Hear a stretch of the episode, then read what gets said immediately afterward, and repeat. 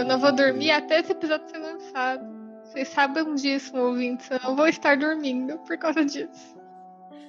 Corta a cena não tá dormindo de tanto trabalhar, que a gente sabe. Não, mas isso não vem ao motivos. caso. A minha mãe é, a- assistiu um filme de. Nem é terror, mas tipo, pra ela foi. Um filme de terror hoje, e aí ela ficou muito impressionada. E aí ela falou: nunca mais a gente vai alugar Ué. uma casa no Airbnb. Aí eu fiquei, ué, Ai, como assim? Deus. Qual foi? Eita, Era de casa, não. Ah, era não. de casa Quero fantasma? É? Quero continuar podendo Não, alugar casa. não era de casa fantasma. Gosto de casas fantasmas. Era de. Era de uma galera que aluga uma casa bem bonita. E, e digo, e o pior, o real terror era muito cara. Uhum. Então é tipo, eles, Poxa. eles se deram mal no O filme. fantasma tá e além cobrando disso- caro. E além disso, assombrar. pagaram caro. Pois é. O real terror. A Qual que inflação é o nome? é, em portu... eu sei o nome em português, que é Vigiados. Vigiados. Vamos ver. Aí eles pagam muito caro nessa casa. E aí eles vão lá Ah, é desse ano? passar o final. É desse ano? É? Eles vão lá passar o final de semana. E aí eles descobrem que. Que. Olha o título, eles estão sendo Eles vigiados. descobrem que alguém tem- também alugou a casa. Aí, isso Uhum. daí é um terror também. que tem. Eles estão sendo Isso é bem mais vigiados. terror. E eles desconfiam do, do cara que alugou a casa pra eles, né? Mas enfim, todo mundo nesse filme é merdeiro. E aí todo mundo merece o que acontece com eles. Nossa, sabe que eu tenho um pouco de pavor disso, né? Por morar em casa ser merdeira? alugada. De ser merdeira? É. Então, é tipo nesse filme, o, o dono da disso. casa tinha a chave. E Hum. aí eles queriam. É tipo o começo do filme, quando tá dando aqueles indícios de que vai dar merda, vai dar merda. Aí eles queriam um telescópio para observar as estrelas, né? Aí o cara falou: "Ah, depois eu passo aqui e empresto o meu para vocês". Aí eles saíram para dar um rolê e quando eles voltam, o telescópio tá tipo na sala, sabe? Aí uma menina Uhum. lá, a única que, que é um pouco sensata, fala: "Ninguém se incomodou do fato dele entrar quando quiser e sair quando quiser". Sabe? É, sim. É. E aí depois eles. Credo. Aí, aí a trama realmente começa, e eu vou parar por aqui. Quando Porque eu nunca mais eles, vou uma casa já. quando eles descobrem que tem uma câmera no chuveiro do banheiro. Aí todo mundo fica. Ih! Aí todo mundo fica pistola e aí começa as, as partes de nervosismo do filme. Agora eu tô curiosa. o que, que acontece? Ah, não, então. Spoilers de vigiados aqui. Vigiados, atenção. Meu Deus, você não conseguiu se segurar por 5 segundos. Ué, a Aline tá pedindo! Eu quero saber, Mas a Aline sempre filme. pede spoiler. É, porque eu nunca vou ver filme de terror. Eu vou dar ou não vou dar os spoilers? Conta um pouquinho. tá de leve. Dando o filme, spoiler. eu só quero deixar claro que o filme, ele não é só desse ano, ele é desse mês. Ele tá dando spoiler de um filme que acabou de sair. é do desse mês.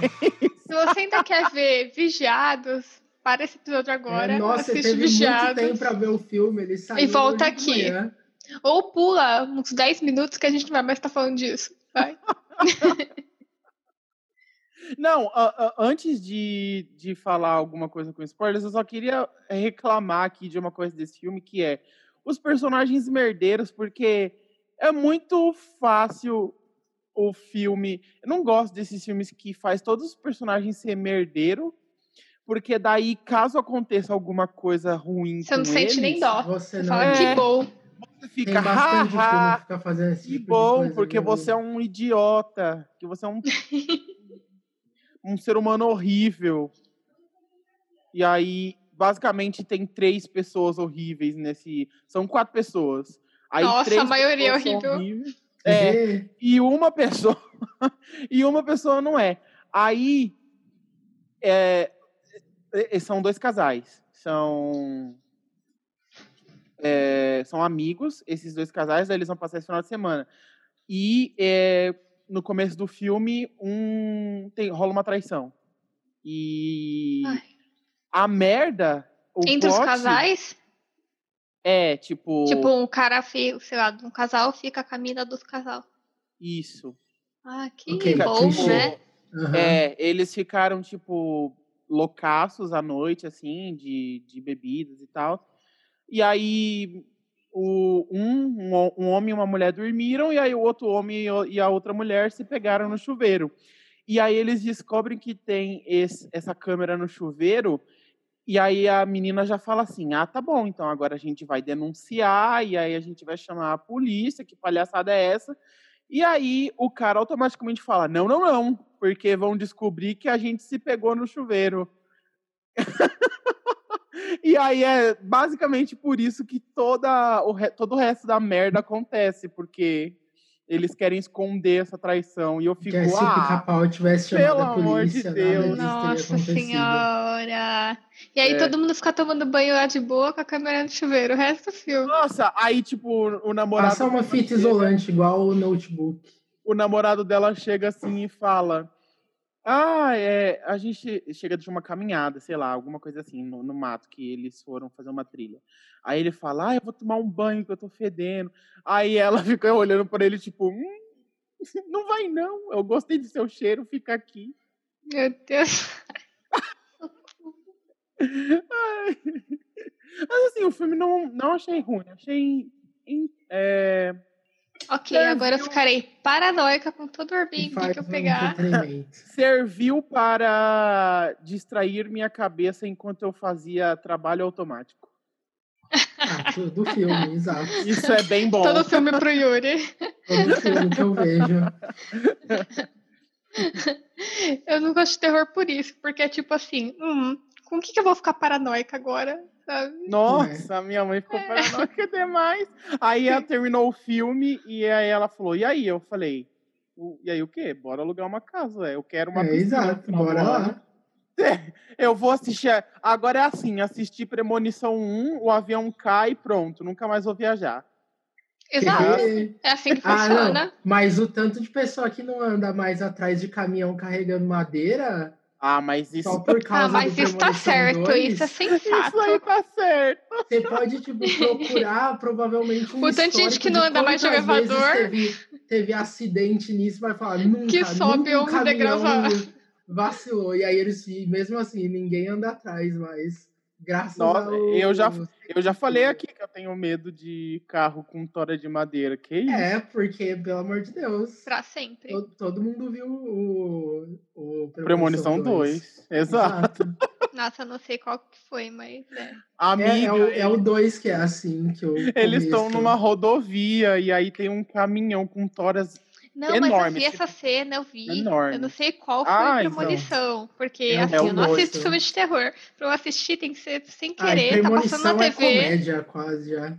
Que isso, premonição é trauma. Premonição é você ficar É olhando e paranoia. falando, Será que ele morre, morre agora? Hã? Hã? Hã? Ah, não foi. Ah, não foi. Agora, agora, hein? Ah, não foi. E aí ele morre. Eu com medo de pegar metrô depois de assistir Premonição 3. Socorro. Premonição 3 não é, não é filme pra proletário, Premonição 3. Vai te deixar com medo do metrô. que isso? Não pode. Exato. Só pode, deixar, só pode ter acidente em avião, helicóptero, coisa de gente rica. Navio, É, coisa Exato. de gente rica pode Coisa ter. Pode matar o rico. cofre de banco. Vamos se apresentar então. Oi, gente. Oi! Hum. Tudo bom? Ah, pronto de Halloween, caramba!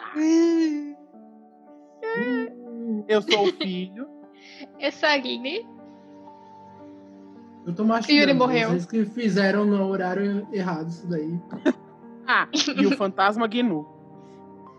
Yuri Gnu morreu. E a gente tá hoje em volta da fogueira pra contar histórias de terror.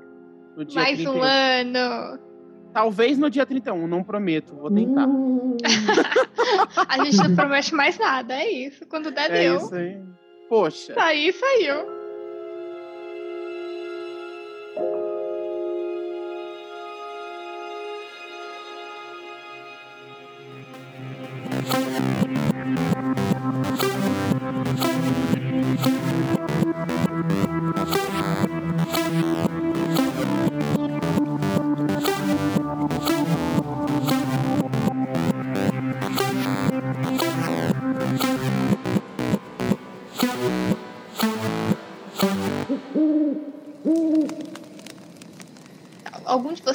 História, porque a gente pode começar pelas nossas, então.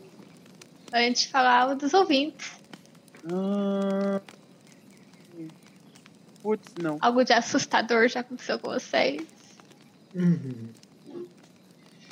Não, nossa, já aconteceu. Tal qual premonição. Uma vez eu tava andando na rua, na rua de casa. Eu era pequeno. Era pequeno assim, aspas, né? Mas eu era criança. Criança pré-adolescente, assim, assim. Eu tava andando com a minha mãe na rua de casa, a gente tava indo pra casa de alguma coisa que a gente tinha saído pra fazer. Minha mãe, eu estava tipo, eu estava na criança que gosta de andar na, na guia da calçada, sabe? Se equilibrando. Eu adoro. Adorava. Eu amo. Adoro. Eu Eu adoro. adoro. até 16 hoje em anos, eu adoro. Exato. E minha mãe tava, tipo, na beiradinha da calçada, assim, mas na rua, sabe? Bem, bem pertinho da calçada. E aí a gente tava numa, fazendo a curva da rua de casa e tava vindo um ônibus. E por uns segundos eu nitidamente vi a- o ônibus atingindo a cabeça da minha mãe. Eita, caralho. É. cabeça, Como assim? Então, tal qual aquele filme lá, Yuri. Aquele filme lá que eu não posso falar porque é o, o spoiler mega do filme. Ah, entendi. Filme que tu gosta. E É aí, um filme que eu gosto. é, e aí eu, eu vi isso daí. E eu fiquei passado. Não lembro se eu gritei. Agora, se eu falar que eu gritei, é só pra, pra ser um narrador não. Engrandece. Pra engrandecer minha história. Exato. Então eu gritei. No sim. meio da rua. Nossa, o sangue saindo pela garganta. Mas é. Mas tipo. E aí passou o ônibus e minha mãe tava lá, normal, né? E aí eu fiquei olhando pra ela assustado e ela. Que rolou? E eu. E aí eu tentei explicar o que aconteceu, mas como que explica isso? Ah, você E, morreu. Foi só Você isso. morreu aí. E foi substituída. Desde então eu vivo com um clone da minha mãe. Reptiliano. Numa boa aqui em casa, ó, nos estamos super bem. Acho que é, acho que é a única bom. Porque teve uma que aconteceu quando eu tava lendo It, mas eu já contei. Não sei. Contou aqui no podcast? Vai. A minha Aham. memória é horrível. não lembro. Mas se você Minha disse memória é que contou, horrível. eu acredito. Sim. Os ouvintes contou. Os É. ouvintes não lembram, provavelmente também, mas whatever. Não, é que eu tava andando na rua, eu tava lendo, lendo It. Andando, sim, andando. Meu Deus, rua. menino. É, pra morrer, Garoto. né? É isso Eu tava aí. indo pro curso de desenho. Livro pesado pra carregar enquanto anda. Exato, é um bloco. eu tava carregando ele na mão e subindo a rua do curso de desenho que eu fazia na época. E, e era uma rua deserta e tal. Então eu ficava, ah, vou terminar Ai, de ler credo. aqui- Vou terminar de ler aqui esse capítulo. É, porque não tem ninguém, não sei o que, não, não passa carro, então tudo bem. E aí eu tava passando e, e eu tava subindo a rua e tinha uma árvore.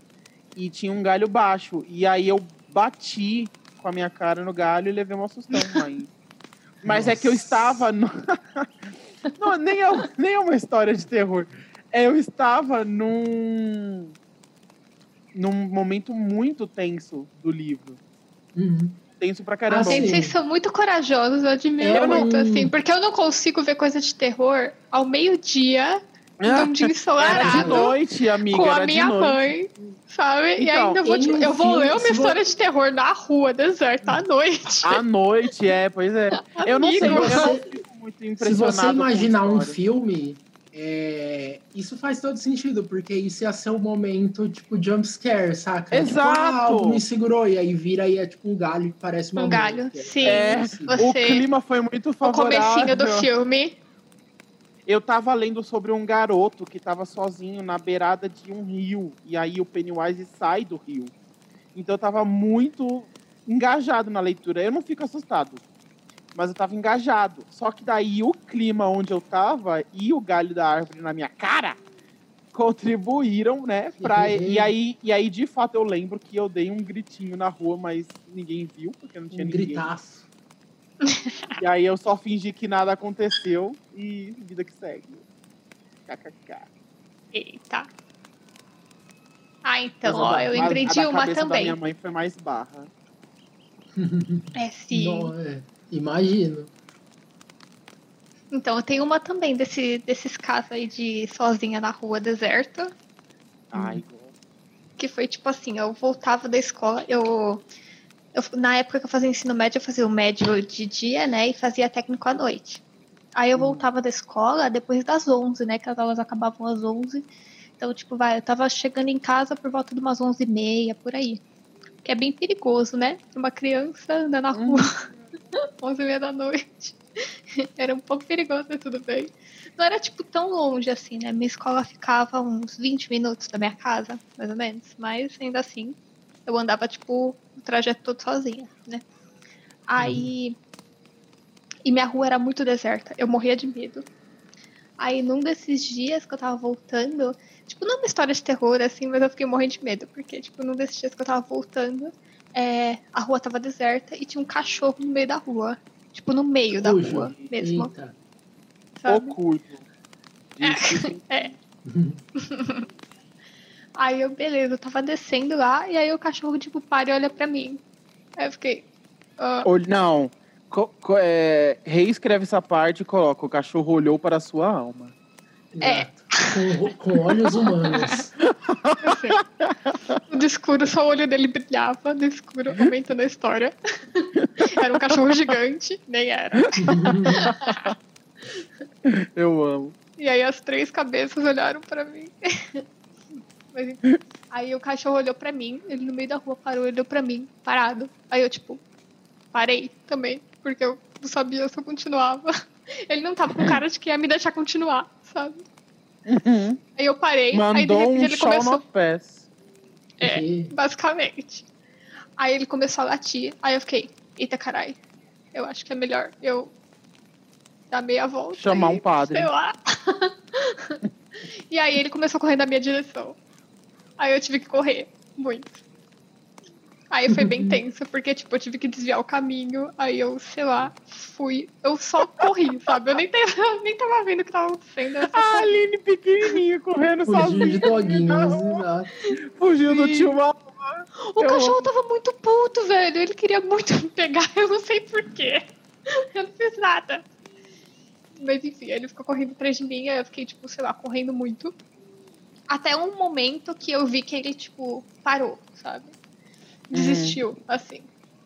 Aí eu podia voltar pra irmão. casa. É, cansou. Só que, tipo, nossa, eu já tava muito longe de casa, eu tive que dar uma volta pelas ruas desertas. E eu tava, tipo, numa rua muito ah, conhecidamente tensa, sabe? Do bairro. Aí eu tava tipo, ai, que ótimo. eu não sei o que era pior, o cachorro me pegar ou eu ficar nessa rua. Mas enfim, mas aí eu consegui voltar pra casa de boa, só que foi bem tenso, assim, eu fiquei morrendo de medo. Gosto. Ai, quando, Correto. quando eu era pequeno, meu pai era condutor escolar e a gente passava por uma rua bem intensa, que era só mato, mato, mato, mato, tipo, dos dois, dos dois lados, assim.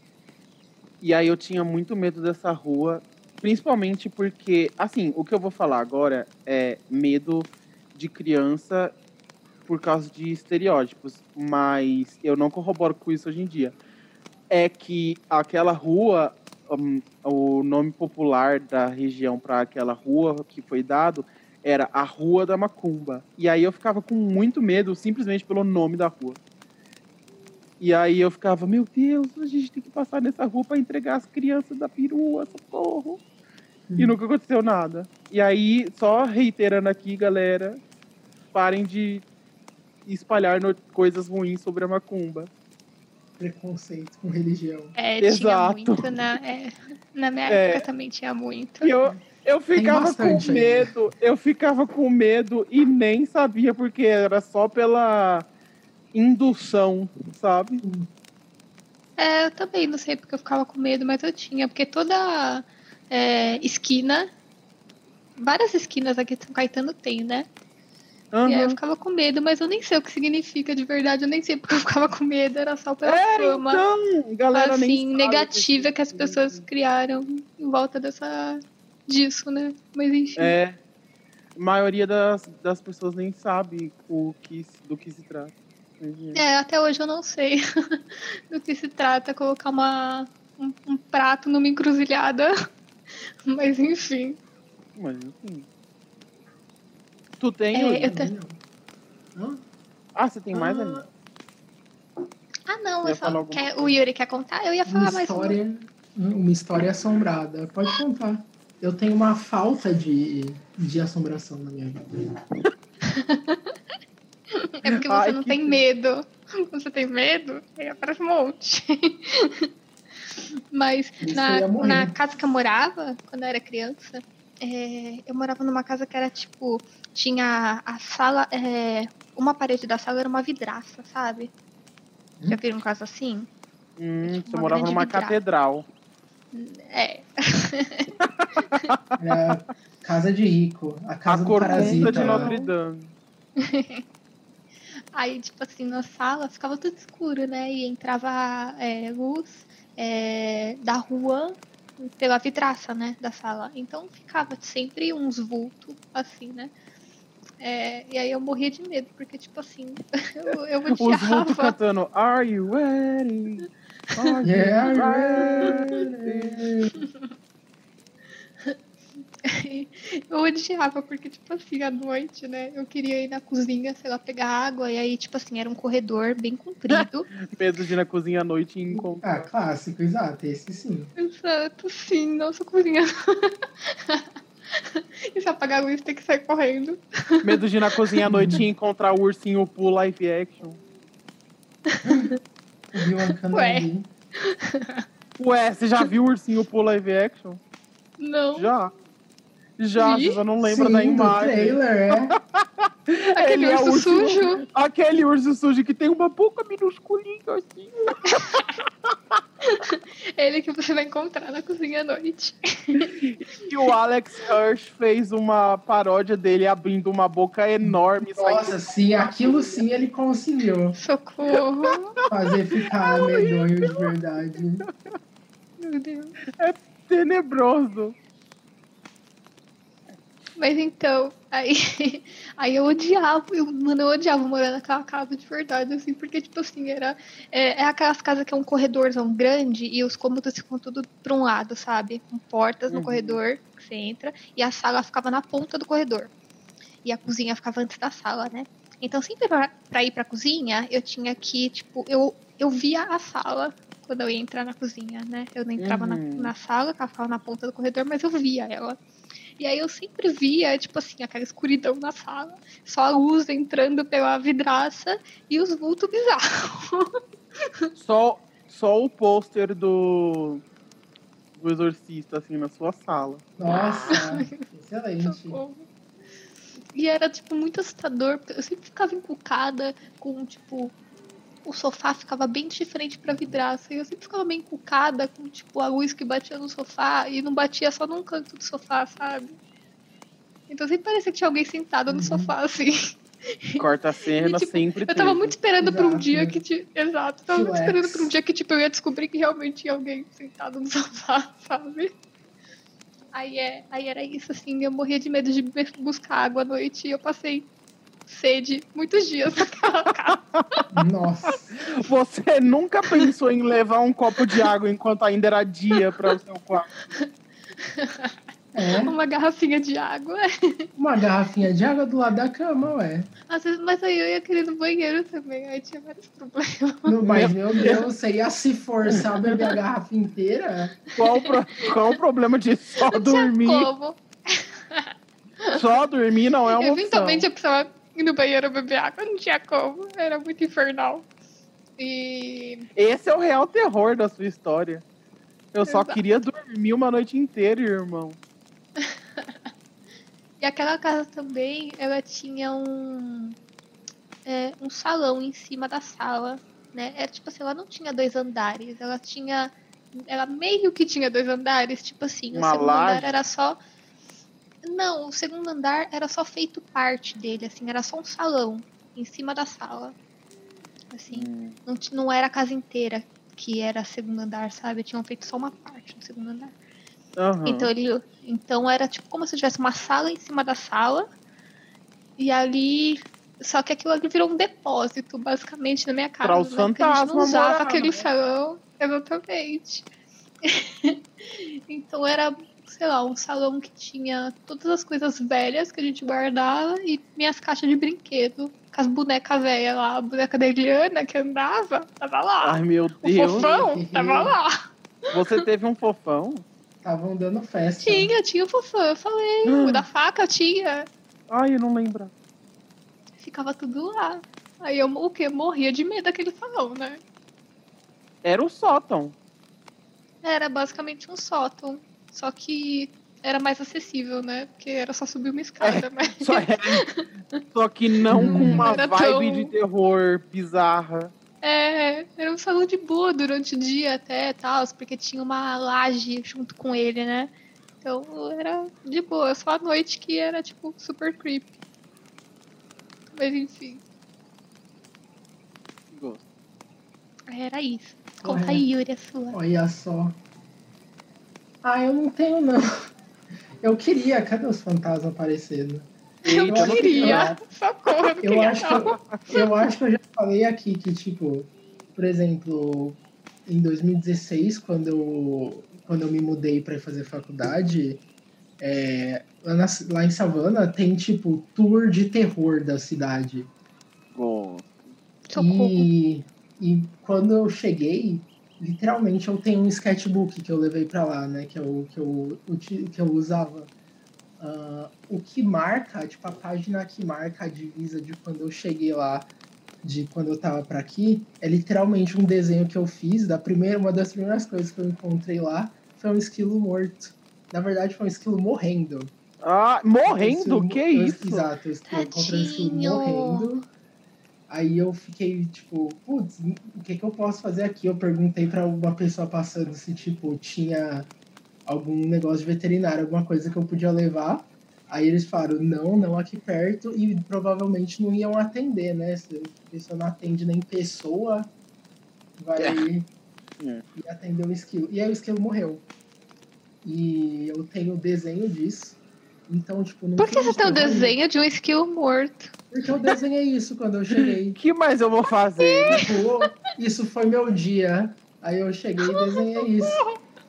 É, Foi no Acho que foi no mesmo dia, inclusive, que eu Yuri é caí da aquelas crianças de filme que fui- fica desenhando gente morta, sabe?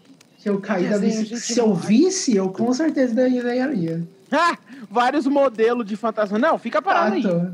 É o Life Drawing, ironicamente. Dead Drawing. Dead Drawing, muito bom. É, foi, acho que até o mesmo dia que tipo, eu caí de bicicleta e rasguei os joelhos quase fui Olha o presságio.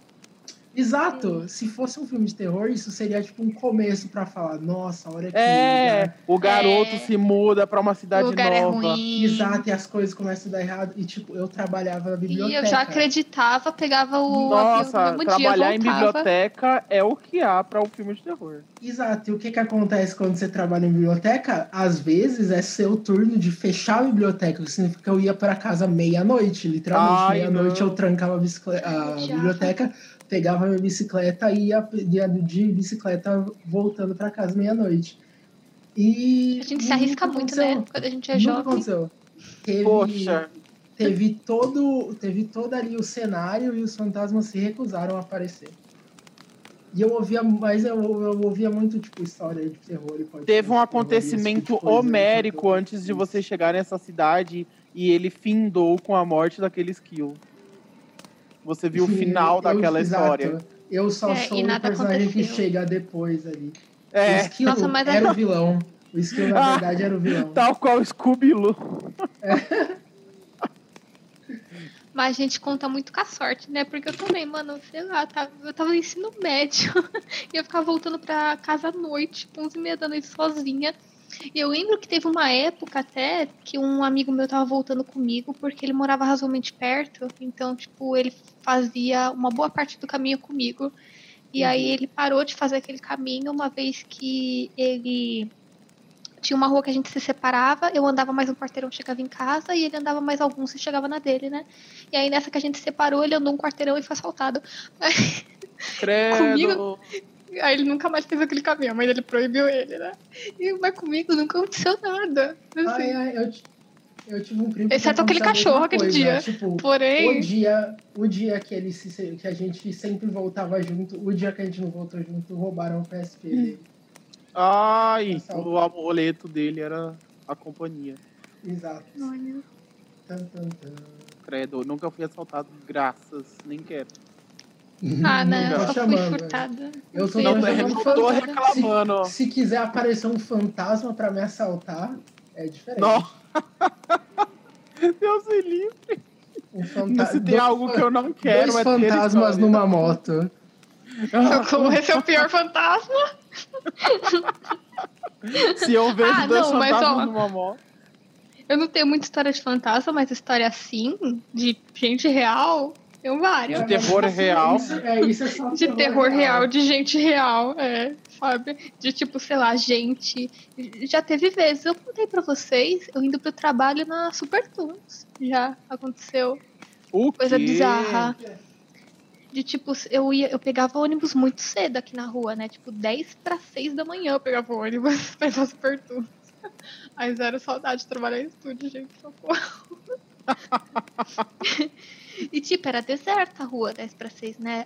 Tinha vezes, às vezes tinha gente no ponto de ônibus comigo. O ponto de ônibus é tipo na frente da minha casa, basicamente. É quase só atravessar a rua, né? Mas às vezes tinha gente no ponto de ônibus comigo, mas às vezes eu tava sozinha.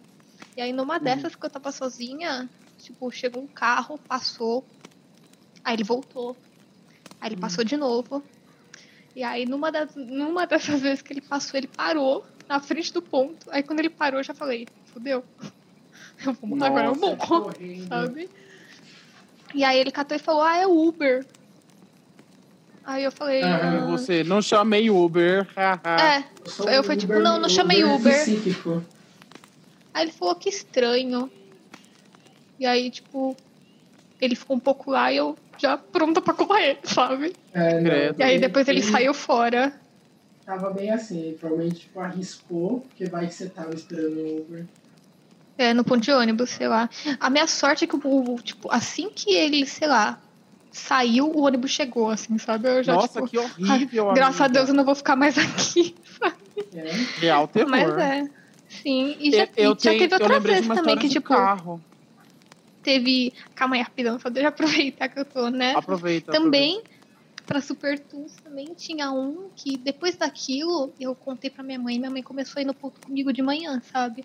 Porque também teve um desse, que era um cara que, tipo, dois dias seguidos, ele passou na frente do ponto e ficou, tipo, olhando pra mim, sabe? Não. Aí depois do segundo dia que ele fez isso, aí eu contei pra minha mãe. Aí minha mãe, não, não, você não vai mais pro ponto de ônibus sozinha, não. aí ela comecei comigo. Porque é assustador. Uhum. Tem um, um layer de terror a mais também, no tipo, é a mulher andando sozinha na rua. né? Exato, é. Essas histórias Nossa, reais é. aí, mulher tem horror. Já é o terror por si só, não precisa nem acontecer nada, Sim. né? Exato. Fantasma Eu não me lembrei- pega porque eu tenho isso já, sabe? Aí o fantasma não deixa a garota, ela já tem muito pra lidar. Passar um monte de coisa. aí. Exato. Eu lembrei Você de falar. carro que uma vez eu tava passando de carro na rua e aí, tipo. é, trânsito ou sei lá, sinal fechado e tal. E aí a gente parou na frente de um supermercado aqui do bairro e tinha um carro na calçada. E foi muito rápido o que aconteceu, mas eu fiquei chocado porque tinha um cara na rua e aí saíram dois caras do carro, agarraram ele, ele começou a gritar pedindo socorro e enfiaram ele no porta-mala Meu Deus do céu. Ué, e foram embora. E eu e fiquei foi embora. passado. Eu fiquei, meu Deus, alguém, socorro, o que tá acontecendo? Amigo, quantos anos você tinha? Ai, eu era adolescente já, mas eu, mesmo assim eu fiquei em choque. Socorro, eu acho que Eu ele não tava imagino. Foi uma cena muito filme, Apesar assim, que foi muito sabe? chocante, sim. É. E aí eu fiquei assim, eu, eu falei, acho que eu falei com meu pai alguma coisa tipo, a gente não vai fazer nada. Aqueles querendo ajudar Ah, o você tava cara. com seu pai. Eu tava, a gente tava no carro. E meu pai ficou tipo, o que a gente vai fazer? A gente Pois nem é. sabe o que, que tá acontecendo. Pegar a placa no máximo, assim. É, eu acho que eu fazia isso. Pegava a placa e ligava pra polícia, passava a placa. É verdade, Eu- deveria. Mas, pois é, pesadíssimo. É. Ai, credo. Ah, quando eu era criança também tinha muita. É, é uma coisa muito bizarra isso. Que, tipo assim, mulher, né, sofre muito assédio. Mas Aham. quando. co- Conforme os anos foram passando, eu fui sofrendo menos assédio. O que é a coisa. O que torna a coisa mais bizarra, assim, sabe? Tipo, quando eu era criança, eu sofria mais Ah, é mais comum criança. Ah, credo, é. Eu ia falar, ué, É. não é bom, mas agora eu entendi o contexto. Não. É. É tipo assim, eu lembro, sei lá, várias situações de quando eu tinha 12 anos, 13 anos, de, tipo, eu e minhas amigas ser seguidas na rua, sabe? a Nossa. gente ter que entrar em loja correndo, porque a gente tá com medo que percebeu que tem cara seguindo a gente. Uhum. Ou já teve vezes de, tipo, sei lá, eu tá andando na rua perto de casa, aí um velho chegar e começar a ficar conversando comigo. E depois começar a falar umas coisas bizarras pra mim, tipo, se eu tinha namorado. E perguntando, né, se eu tinha namorado. E eu falando que não. E ele falando, ah, é, mas você já recebeu um beijo gostoso e alguma coisa Meu assim. sabe? Deus! Que tal você sair Velho, da... idoso. É velho. Velho é isso. Meu Deus. É. Então, enfim, várias assim, né? O, o terror real, sabe? Fantasmas é o que há de mais de boa nesse mundo. aí. Sim, já parou caminhão do caminhão, caminhonete, né? Do meu lado, com dois caras dentro falando coisas obscenas pra mim. E eu, Hum. aquele dia também, eu realmente pensando que eu ia morrer, porque eu tava sozinha na rua. Aquele seria o meu fim, sabe? Aham. Não aconteceu nada, eles foram embora, eles só falaram coisas obscenas e foram embora. Mas, enfim, assustador. Aham. Credo. Não. Mas alguém tem alguma outra história? A gente pode ler outros ouvintes. A gente pode ler histórias mais leves. Exato. Ah, A gente pode só falar de fantasma? Acho que O que é vamos, fantasma perto de pessoas reais, não é mesmo? vamos. O que é? O que é um fantasma perto de um homem? perto de humanidade. Perto de dois caras numa moto. É. Socorro. Socorro. Teve uma vez também que. Mas nem é. Contando nem é nada demais, mas é que ter visto eu fiquei também. Eita, o que tá acontecendo? Mas que foi muito rápido que eu tava no metrô e aí eu vi um furto, assim, mas foi muito rápido e tipo. O cara entrou no, no, no vagão, aí tem o apitinho do vagão, né? E aí, quando tava quase pra fechar assim, foi só a mãozona e saiu correndo. E aí o outro moço saiu também. E Hum. aí. E passaram por mim, assim, que eu tava subindo a escada. E eu, meu Deus, o que que tá acontecendo? O moço gritando. Mas, enfim, né?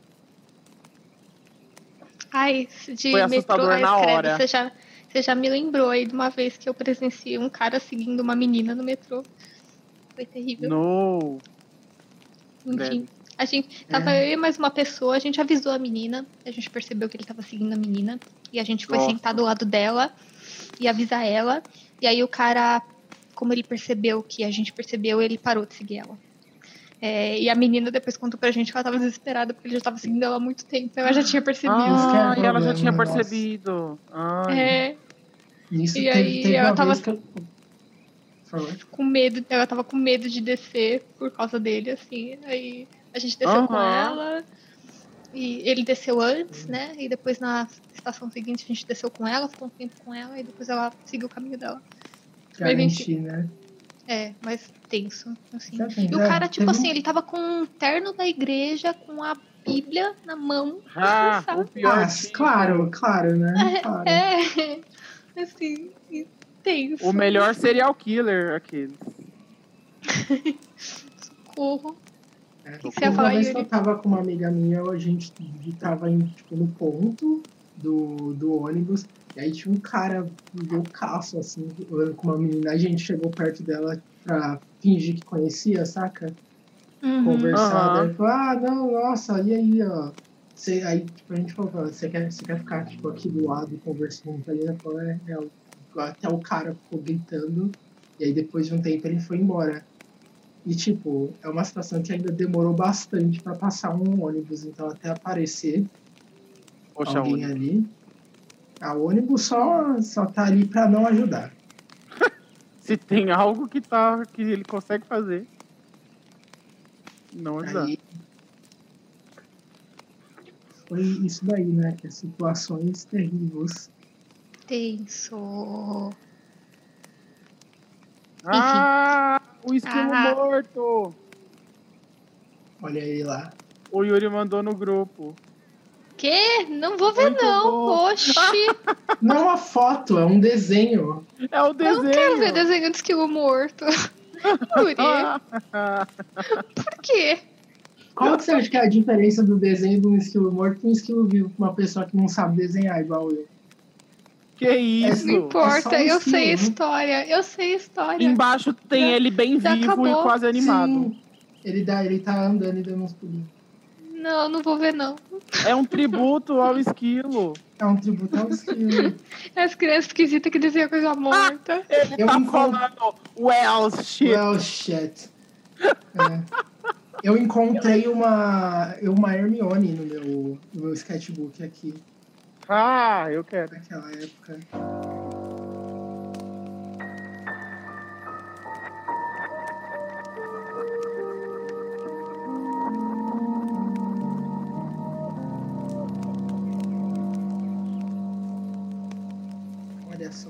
Jovem que Então, desenhava. Enfim, podemos História dos continuar. ouvintes. Histórias dos ouvintes. A gente tem três histórias que vamos contar aqui. Relatos curtinhos dos ouvintes sobre situações ou de terror ou bizarrinhas que eles viveram. Yeah! Uhum. Cada um vai ler uma. Selecionamos Uhum. três. A gente não conta que a gente recebeu só três. Extenso catálogo. Já tinham várias, a gente pegou as três melhores. Exato. Se você quiser que a sua história seja contada aqui, talvez ano que vem, não perca as esperanças. Não perca as É. esperanças. Continue mandando. Continue mandando, uma hora a gente lê. Quem lê Fazer a igual, primeira? fazer igual o Jovem Nerd. Não pode ser o primeiro e-mail. Tem que Ai, insistir. nossa, socorro.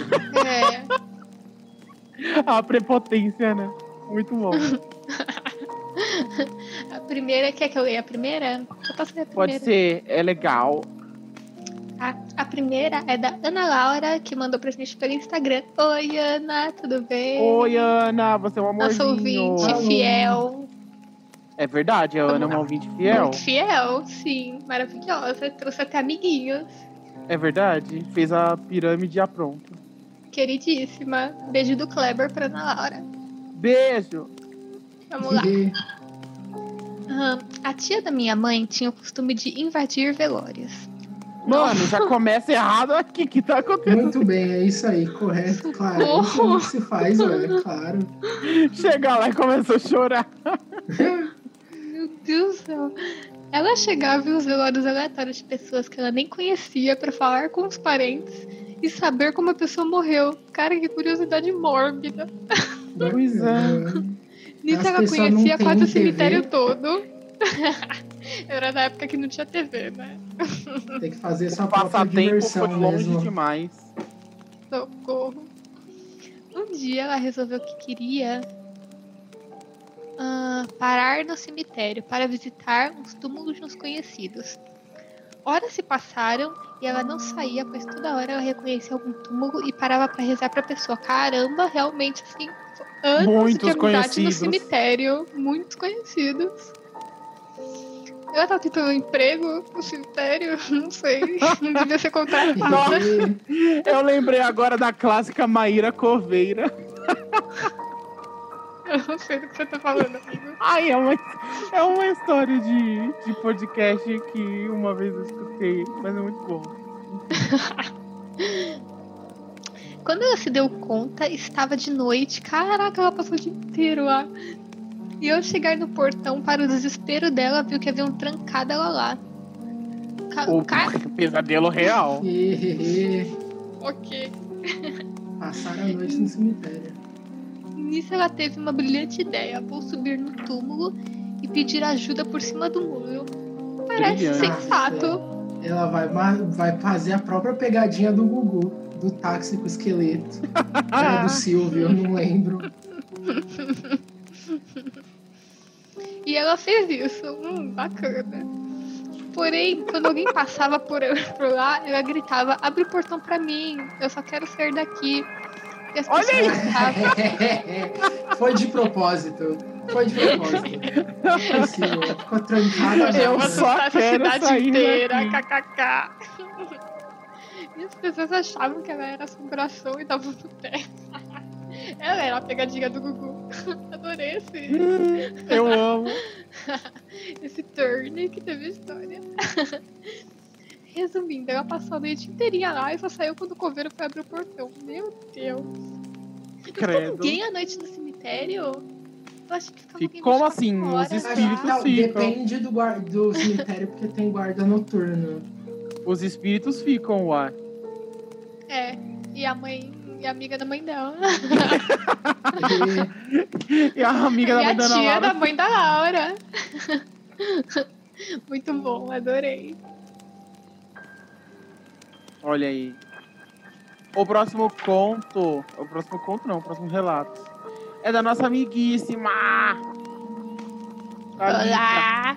Oi, Thalita. Oi, Thalita. Alô. Um beijo pra você, amiga. Nunca errou. Você pode ler, Yuri? Me mandem. Me mande, ué. O link, o link tá no grupo. E Onde? eu, eu tô mandando o link de novo. Mandei. Eu não, ah, eu, não, eu tinha visto só o link do Docs do. Dos contos história- mesmo. Dos contos, não dos daqui. Ok.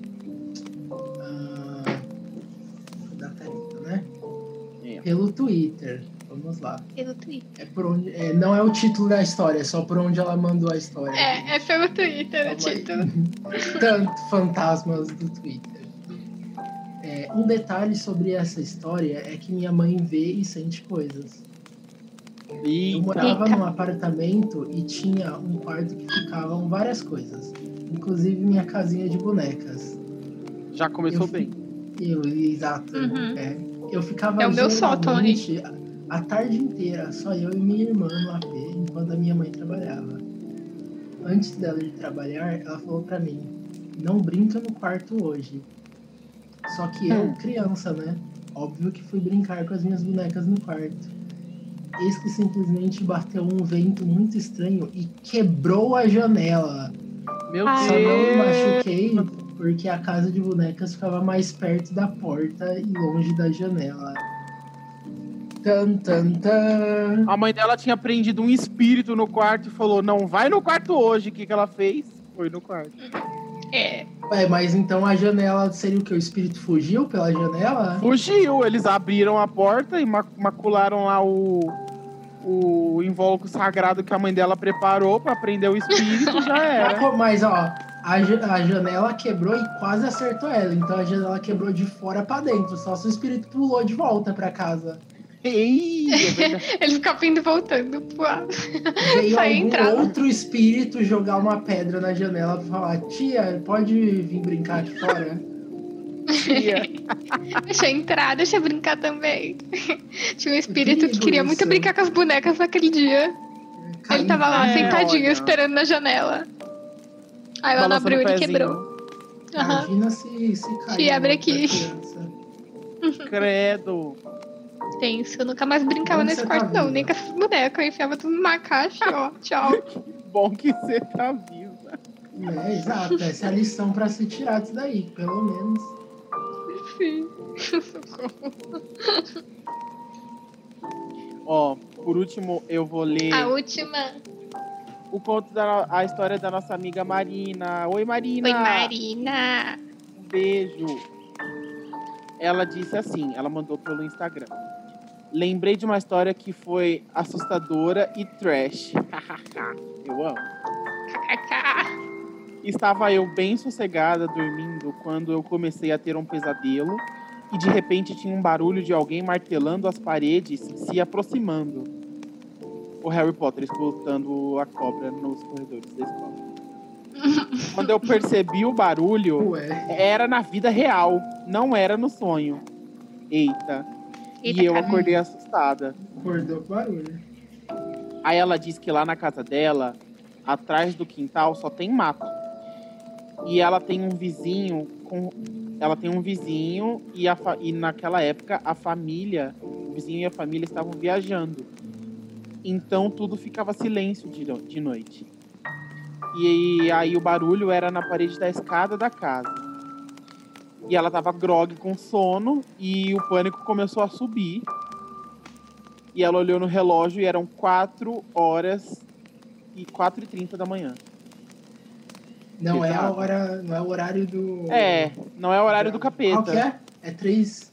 333. 333. É. Inclusive, eu tenho um pouco de medo desse horário. se eu tô. Se eu tô, tipo, vendo. Eu nunca tô acordada desse horário, tá de É boa. exatamente, né? Como não? É tipo, eu É. tenho medo desse horário porque significa que eu já devia estar dormindo. É nesse horário. É esse horário que eu uso pra ver vídeo de buraco negro no YouTube lá. Amigo. Exato.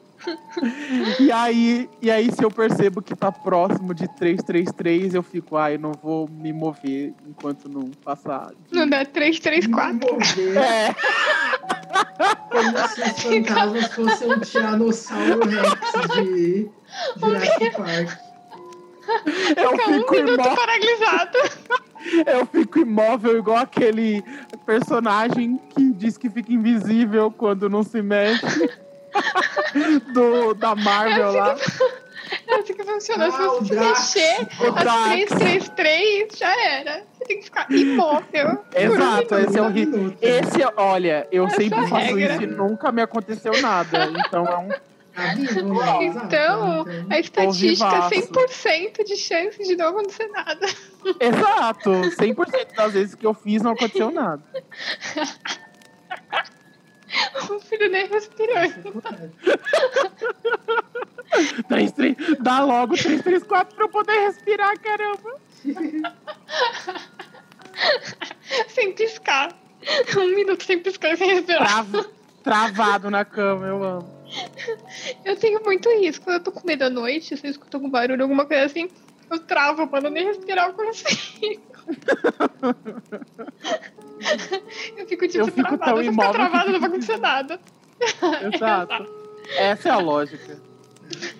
Pra barulho. Essa pra história barulho da- Não tem como aqui. Porque, tipo, a telha desse, de onde eu moro é, tipo, meio merda. É meio vazado toda a parte do teto. Então, se bate vento, faz muito barulho. Então, tá sempre Ai, fazendo socorro. barulho por aqui. Nossa, eu estar Então, qualquer sempre. coisa. Qualquer coisa é tipo, tá, é vento no teto. Pá, é É, no até não teto. ser.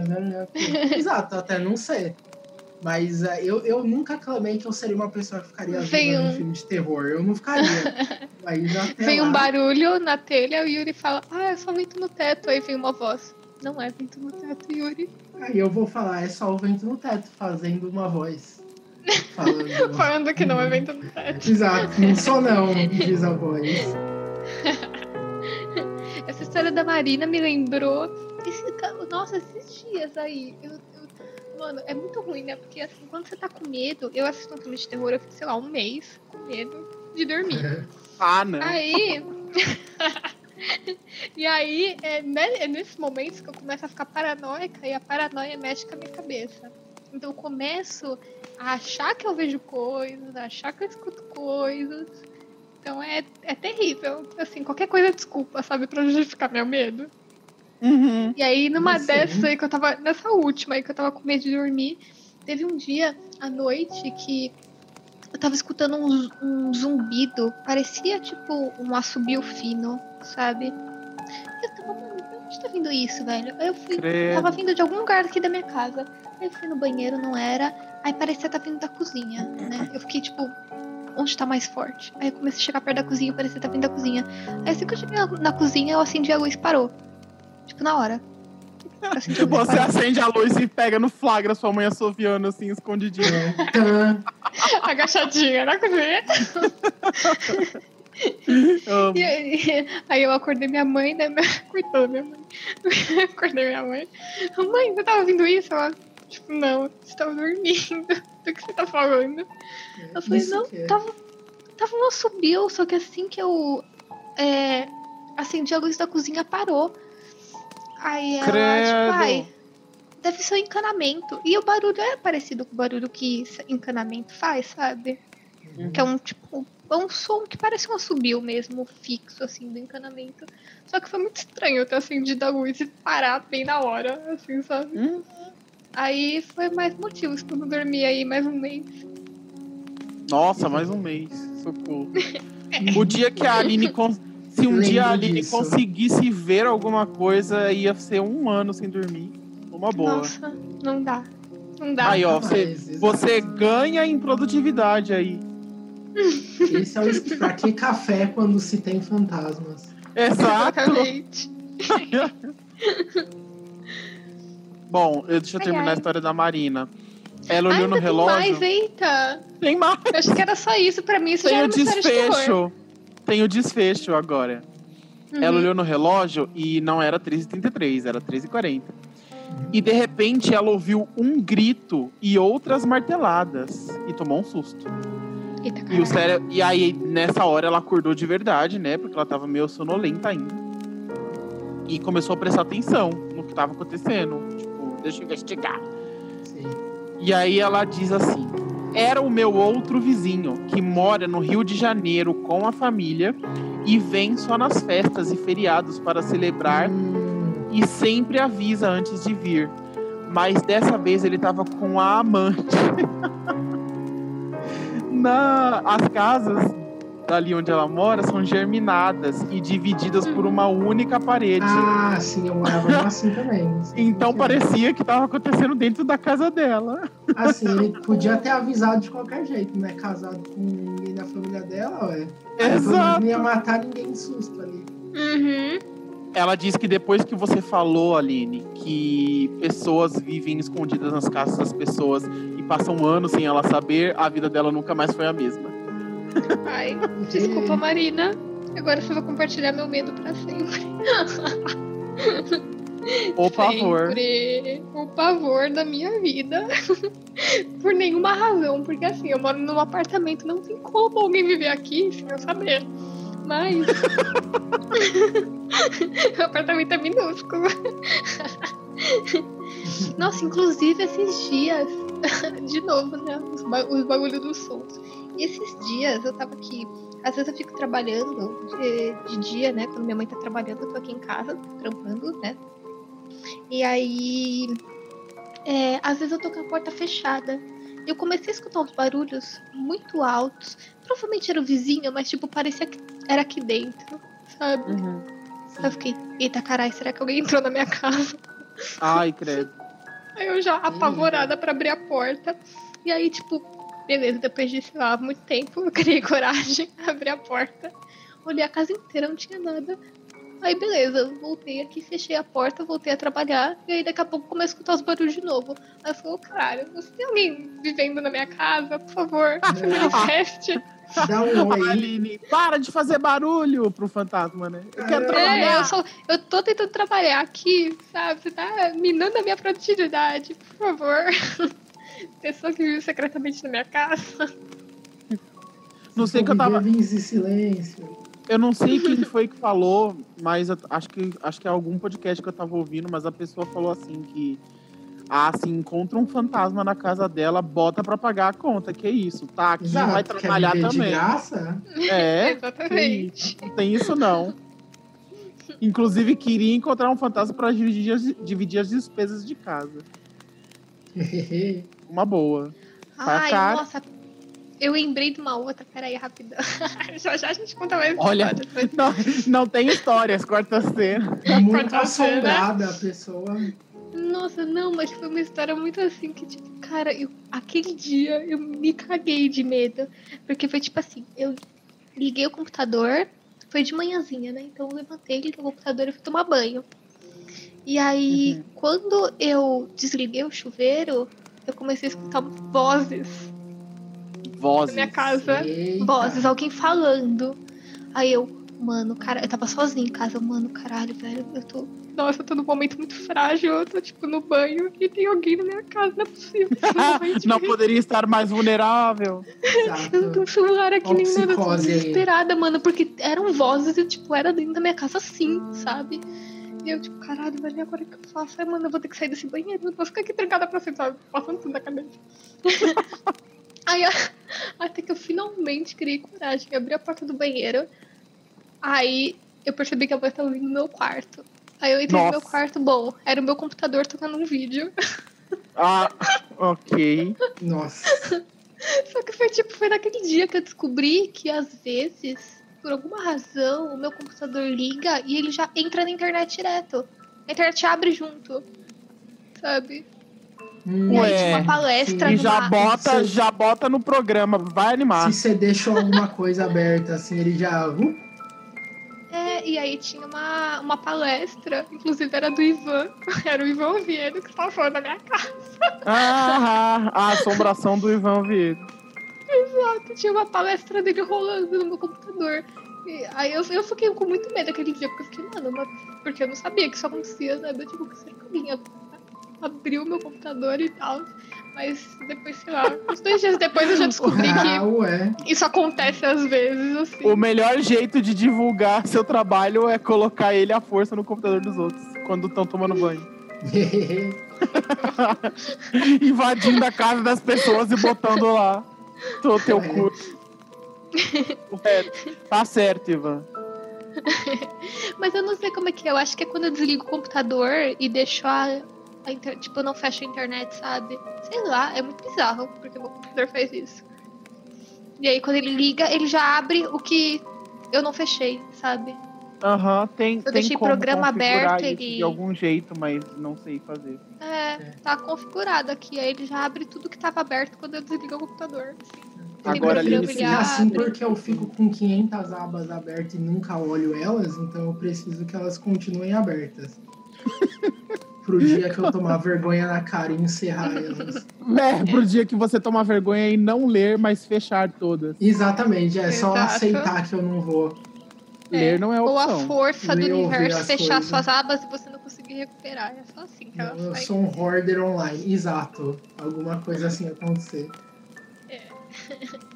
Enfim, o Ivan Oviedo me assustou muito aquele dia. Olha Trauma. você acha que tem tempo de tomar banho? Nem isso. Vai estudar. Vai estudar enquanto tá tomando banho, minha filha. Estude Enfim. enquanto eles tomem banho.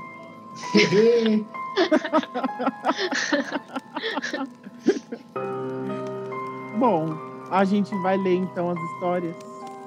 Uhum. E.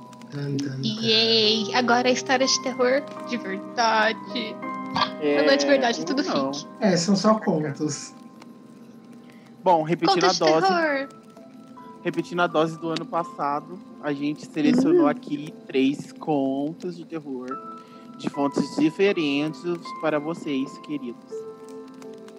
Vocês não dormirem, que nem eu. Sabe que eu não Eita. Não. Você, botou um, Aline? Não, o Yuri pôs pra mim. É, eu pus dois lá. Ah, é, ok. porque eu falei que eu não vou ficar lendo um monte de conto tentando procurar conto na internet. Que é isso? Tem que ler. Mas agora ela vai ler um sem saber como é que vai o conto. é. Reações inéditas, mas é melhor ler três contos aqui do que ter que ler vários na internet. Ah, tem um monte ruim. Eu achei uns que eu não gostei muito. É, tem Aí achei um que eu ruim, gostei né? bastante, que é o último. Ah, Mas você é especialista em terror, né? Eu, qualquer coisa vai ser assustadora. Já tá calejado, né? É, pro Yuri já é isso, daí já tô acostumado. Eu vi no filme número 65 da minha thread. Ó, Quem começa? antes, antes da, de ler o primeiro conto... Cadê o link, inclusive? Tá, deixa eu mandar aqui. Tô achando aqui. Esse primeiro conto Achei que já. tá aqui, que é o Travesseiro de Penas, aí eu vou falar de onde eu tirei, né? Porque eu quero falar também de um, de de um outro conto que é um pouquinho grande, então eu não botei aqui, já que a gente vai ler três, mas que eu acho que é legal falar dele, porque foi. Foi ouvindo falar dele que eu conheci ele, é muito legal. Porque tem esse canal que uma vez gente indiquei aqui, que é da Tatiana Feltrin, que ela é o que o youtuber chama de booktuber. E toda vez que é outubro, ela faz o mês do horror no canal dela, onde ela indica várias obras literárias do gênero, né? E alguns dos vídeos que ela faz, ela chega a contar a história inteira do, do conto. É, é, geralmente dos contos ela conta quase tudo, né? e do, dos romances ela só dá as premissas pra galera ler. O que é muito bom, porque assim, ela é uma máquina de leitura e, e eu, sei lá, tô tentando terminar um livro de terror esse mês e tá, tô aqui na Ai, batalha. Sempre, a galera que meio que trabalha com isso é sempre assim, lê rapidaço as coisas. Exato. Eu consigo então, ler nenhum menu. É, exato. Então é bom porque daí ela conta essas histórias, esses continhos que ela lê, ela passa na íntegra e fica meio que um vídeo contando uma história de terror bacanuda, assim, sabe? E aí você recebe o conteúdo, porém não precisou empreender muito tempo. Daí tem esses dois contos, que um a gente vai ler aqui, e o outro, que é muito legal, eu indico para as pessoas, caso elas queiram procurar, que ele é o conto maior, é O Orla, escrito por Guy de Malpassant. Eu não sei se é assim que pronuncia, mas. Guy de Malpassant. Esse nome não é estranho. É, então. Ele é um cara, um escritor clássico aí.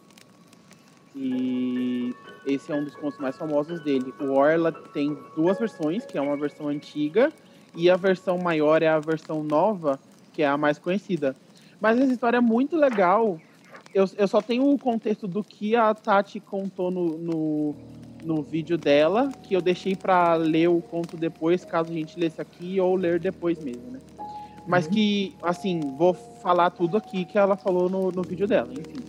O Orla, a história é sobre um cara que. É tipo. Um cara de é. Mora. É uma, é uma história que se passa em uma época antiga e tal, na época de colonos, esse tipo de coisa. E daí o cara tava num dia de boaça lá na casa dele, de bem com a vida, ele se espreguiça, ele sai para tomar um ar, daí ele mora na beirada da praia, alguma coisa assim, tipo, dá pra ver o mar uhum. da casa dele. E aí tá passando um, um navio Daí ele não, ele acha bonito aquele navio, que é um navio muito diferente. O navio ele era todo, todo branco e, e resplandecia no sol, não sei o que. E ele, nossa, que navio bonito, blá blá blá. Ele fica encantado e aí ele sente vontade de acenar pro navio. Daí ele acena pro navio e, enfim, né? Tipo, oi navio, tchau navio. Vida que segue, ele volta para casa dele, dia a dia comum as semanas vão passando e coisas estranhas vão acontecendo na casa dele. E aí ele percebe que tem alguém morando na casa dele. Ah, o terror da Aline aí. Eita. Meu Deus. e ele não e sabe. E da Marina agora. E da Marina, exato. Pessoas com medo de invasão domiciliar. Membros dois. A gente cada vez espalhando aí ele, ele percebe, ele, ele começa aos poucos a fazer alguns experimentos, sabe? Para tentar identificar o que está acontecendo e comprovar para ele mesmo que tem alguém morando na casa dele. Tipo, ele deixa. Tem uma noite lá que ele, ele vai dormir e aí, tal qual uma criança pro Papai Noel, ele deixa um lanchinho, sabe? Leite, biscoitos e uhum. alguma coisa assim e daí ele acorda e tudo que era líquido que ele tinha deixado foi consumido, o que era sólido não. E ele fica. Hum. Enfim, é, eu, não, eu não lembro de. É um conto, meio, um conto meio extenso, então tem alguns detalhes, por isso que é bom a pessoa ler, principalmente para ficar no clima. Mas o legal é que ele vai fazendo esses experimentos, ele vai conseguindo várias informações sobre essa criatura, tanto que ele consegue o nome, que é o Orla, e aí ele descobre que essa criatura não é um fantasma. É tipo. É uma entidade mesmo que tá morando na casa dele. Ela é invisível, tal qual o homem invisível do filme. Ué. Tem uma coisa invisível que se chama o Orla e mora na casa dele. E sempre aparece na casa dele à noite. É, ele, ele descobre que sempre, aconte- sempre é visitado por essa entidade à noite, porque é, ele passa o dia normal e quando chega de noite ele fica com calafrios, ele fica com dor de cabeça, ele fica se sentindo tonto, sabe? Porque é a presença do Orla lá. Uma vez Nossa, ele eu ia tá... odiar, porque assim, tem que animar a noite, sabe? Não dá pra ficar. o Orla vem aí pra controlar seu horário de trabalho. É isso aí, Ah, pra não, deixar você olha, dormir. Orla, A gente tem que colocar umas regras assim, só depois das 11. De- depois das 11, ou você entra em casa ou não entra mais. Toque de recolher para o fantasma. Nada de entrar às 6. 6 é muito cedo, eu ainda tenho que produzir. É isso aí. O conto é escrito em formato de diário, né? Então tem uma vez que ele dá entrada no diário, ele conta que ele tá se arrumando pra sair, daí ele Uhum. vai se olhar no espelho e ele não consegue se enxergar. E aí ele percebe que o Orla tá parado entre ele e o espelho. E embora o Orla seja invisível e não tenha reflexo, ele tem uma presença física. Então ele tá bloqueando o reflexo do cara no espelho. E tava parado lá na frente dele, sabe? É Hum, bizarro. E aí o desfecho dessa história é ele vai pesquisar, acho que na biblioteca, alguma coisa assim, sobre o Orla. Ele consegue umas informações e ele descobre que essa entidade provavelmente deve ser. Eu não sei se. é, é, eu não sei exatamente se isso fica subentendido ou se ele descobre mesmo. Mas o Orla é um vampiro. Porque o, a história dos vampiros é que o- um vampiro não pode entrar na sua casa a se não for convidado. ele. E a partir do momento que ele acenou para o navio que estava passando, ele convidou o vampiro a entrar na casa dele e o convite foi aceito. Acho que esse vampiro aí tá burlando as regras. É, Desde tal quando qual acenar pra alguém é Dobby. aprendeu É, tal ele. qual o Toff. e, o, e um fato mais legal é que esse navio era brasileiro. Olha só, é um vampiro brasileiro que tá, que tá passando por ali. Então ele entrou na casa aí, do- hein? Não acenem. Vamp, né? Era o Vamp, o Vamp entrou na casa. O Neila Torraca entrou na casa do, do moço. É o Neila Torraca que faz Vamp? Nela Torraca, sim. Ele mesmo. Então, aí ele fica, então tá, é um vampiro, né? E Então aí. tá. é, esse é meu jeito de contar o conto, Beleza, né? né? Fazer o? Beleza. Vampiro. Ele fala, vou, na- vou destruí-lo. E aí, como ele faz isso? Quando chega, chega o horário que o. Chega Então o horário tá, que é o Orla vampiro, chega na casa dele todos os dias. É, vou destruí-lo. Dá o horário que o Orla chega na casa dele todos os dias. Ele tinha atacado é, combustível na- nas coisas da casa. Prendeu, tipo, ele se certificou de que o Orla estava lá dentro, de alguma forma, porque ele, ele tem esse sexto sentido, né? De tipo, dor de cabeça, passar mal quando tá na presença do bicho. Daí ele sai da casa, fecha a porta e taca fogo. E aí, só depois que ele taca fogo, que duas coisas ocorrem na cabeça dele e o conto acaba. Que é, um, será que isso vai realmente destruir o É? Porque, ué. Porque Porque, ele com certeza vai impulso. destruir sua casa. porque com certeza vai destruir a sua casa. E dois, ele começa a escutar os gritos da criadagem da casa que ainda estavam lá dentro e morreram queimadas. E aí ele fica perturbado e decide que. E aí o conto termina assim. Depois daquele. Depois do homem, o Orla, depois daquele que pode morrer todo dia, a toda hora, a todo momento, de qualquer acidente, veio o que morreria apenas na hora, no dia e no minuto apropriado, porque tocar os limites da própria existência. Não, não, sem dúvida não. O Orla não estava morto. Um então acho que terei que me matar. E aí ele termina o diário dele desse jeito. Pesado! Eita. Só pra evitar dor de cabeça. só, só pra evitar. Só pra poder se olhar no espelho às vezes. Ele só queria exato. animar um pouquinho a noite, tadinho. Só queria fazer o é. projeto pessoal dele. Compra uma casa nova e não convida ele pra nova. É mesmo, né? É. É, me isso me lembrou duas coisas. A primeira é o Wishmaster, porque tipo, o Wishmaster ele tem essa mesma lógica de. Sabe, vampiros têm regras, gênios têm regras, esse tipo de coisa. Aham. É tipo, ah, vampiros não podem entrar em locais sem ser convidados, então não se veem no espelho. Aham. E mais 25 regras aí.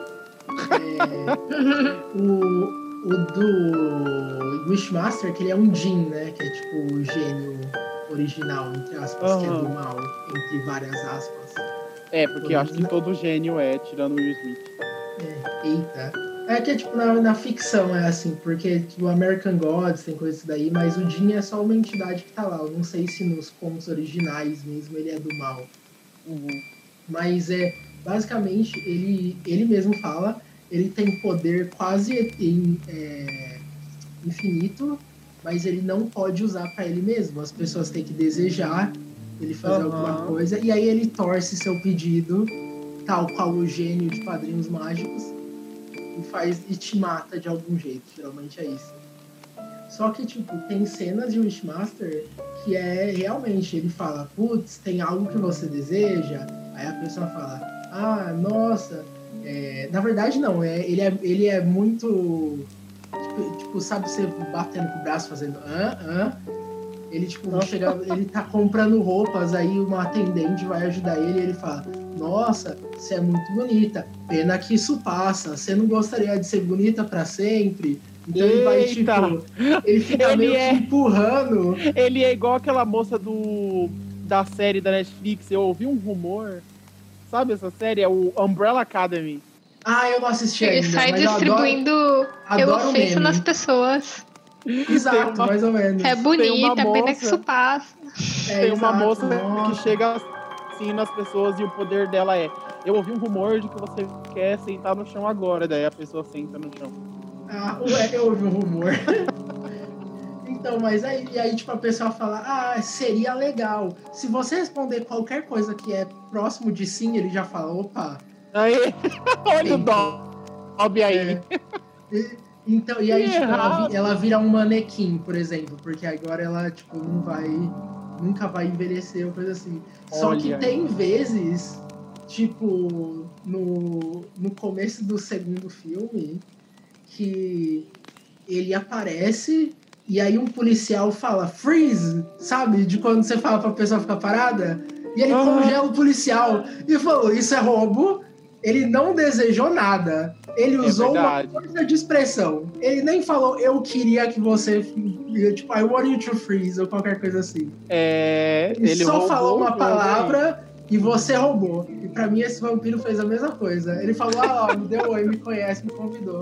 Me falou que eu posso entrar. Ele não falou freeze me. Ele só falou freeze. Exato. Mesmo se ele tivesse falado I want you to freeze, ele teria falado você congele, não eu. Gênio É roubou. verdade. O, meu, o que eu tô dizendo é o Wishmaster é muito bom, os dois primeiros, mas ele rouba direto. Direto ele tá pouco se lixando pra, pras regras. O me- melhor jeito de usar as regras. Isso. Ah, e que tem um livro que eu gosto muito, muito, muito, que tem coisas de regras de vampiro também, coisa assim, que é, é Fever Dream, ou Sonho Febril, que é um livro de vampiros do George R. R. Martin, de Eita. Crônicas de Gelo e Fogo. É, E é, um, é, um- é tipo. Ah, é, é, é, tipo é do tamanho de um Crônica de Gelo e Fogo. Mas Aham. ele é do tamanho de um livro. Ele acaba em um livro e é um dos melhores que eu já li, assim. De vampiro, com certeza. É eu mais gosto. Ele constrói tensão muito bem. Então tem essas Eu comecei a coisas de, assistir, tipo. eu comecei a ler o André Bianco lá, o 7. É interessante. Hum. Ah, eu já li esse livro.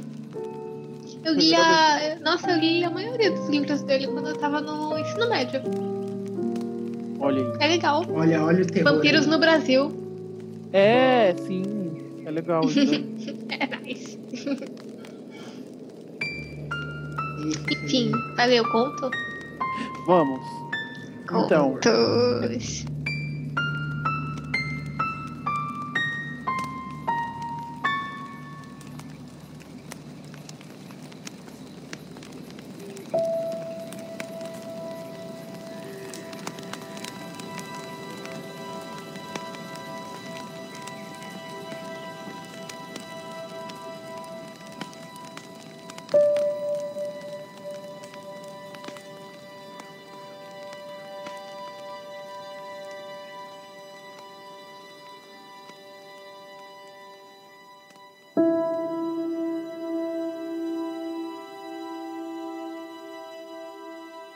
essa história se chama O Travesseiro de Penas e foi escrita por Horácio Quiroga. Sua lua de mel foi um longo calafrio. Loura, angelical e tímida, o temperamento sisudo do marido lhe gelou as sonhadas fantasias de noiva. E, no entanto, ela o amava muito, às vezes com um ligeiro estremecimento quando, à noite, voltavam juntos para casa. Dava uma furtiva olhadela à alta estatura de Jordã, que na última hora não pronunciara uma só palavra. Ele também a amava muito, profundamente, mas sobre isso não dizia nada. Durante os três meses, casaram-se em abril, viveram uma felicidade peculiar. Certamente ela teria desejado menos sobriedade nesse rígido céu de amor, uma ternura mais expansiva e menos controlada. Mas o impassível semblante do marido sempre a refreava. A casa onde moravam também contribuía para seus calafrios. A brancura do pátio silencioso, frisos, colunas, estátuas de mármore, produzia a outonal impressão de um palácio encantado. Dentro, o brilho glacial do estuque, sem uma única e superficial fissura nas altas paredes, corroborava a desconfortável sensação de frio. Na passagem de uma peça para outra, os passos ecoavam por toda a casa, como se um longo abandono lhe tivesse aguçado a ressonância. Nesse singular ninho de amor, Alicia passou todo o outono. Lançaram um véu sobre os antigos sonhos e vivia como adormecida na casa hostil, sem querer pensar em nada até a hora que chegasse o marido. Não surpreendia que emagrecesse. Teve um ligeiro ataque de influenza que acabou se arrastando, insidiosamente, por dias e dias. Não melhorava nunca. Num fim de tarde, pôde ir ao jardim, apoiada no braço do marido. Olhava para um lado e outro, indiferente. Jordã, com ternura, passou-lhe a mão na cabeça, e Alicia pôs-se a chorar, pendurada em seu pescoço. Chorou longamente todo o seu espanto calado, redobrando o pranto à mínima carícia. Depois, os soluços foram diminuindo e ela continuou abraçada nele, sem mover-se e sem nada a dizer. Foi esse o último dia em que Alicia se levantou. No dia seguinte, amanheceu prostrada. O médico de Jordã veio vê-la e recomendou repouso absoluto.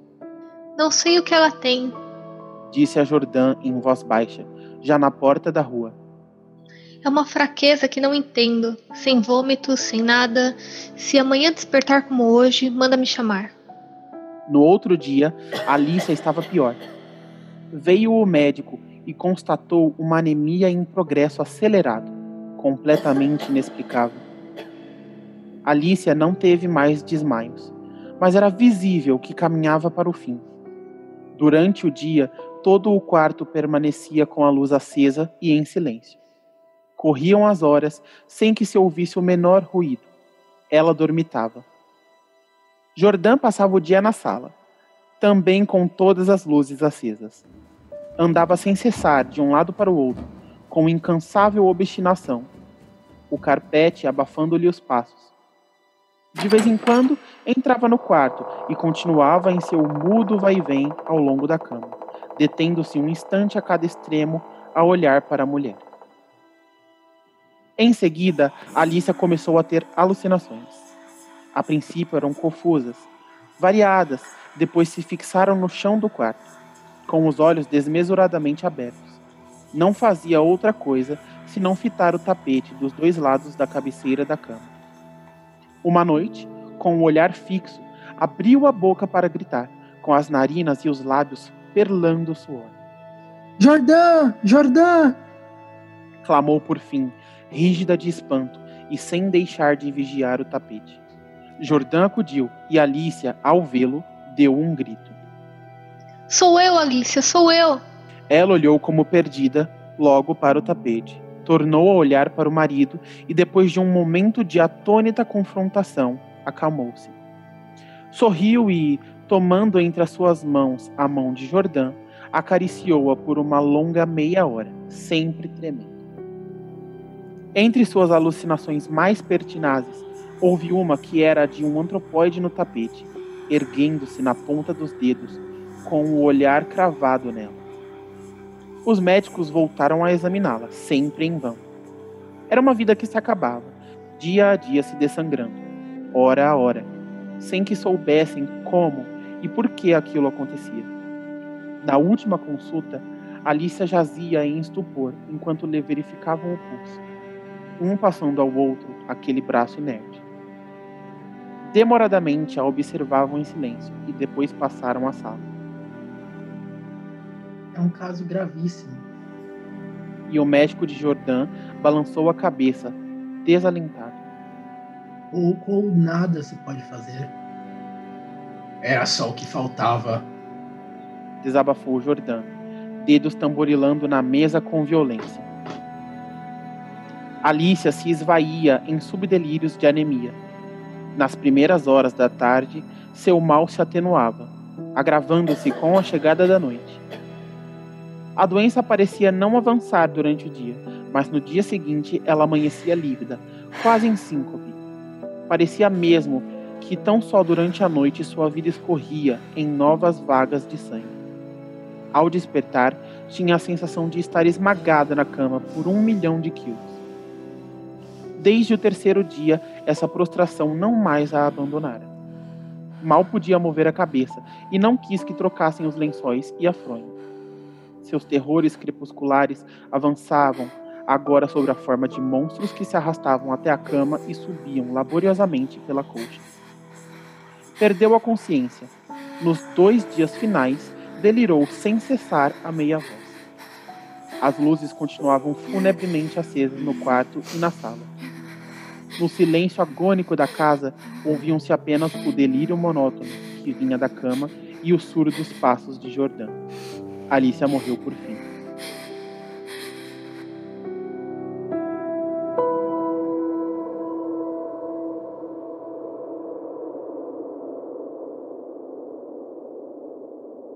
A criada, entrando mais tarde no quarto para arrumar a cama vazia, olhou intrigada para o travesseiro. Senhor, chamou em voz baixa.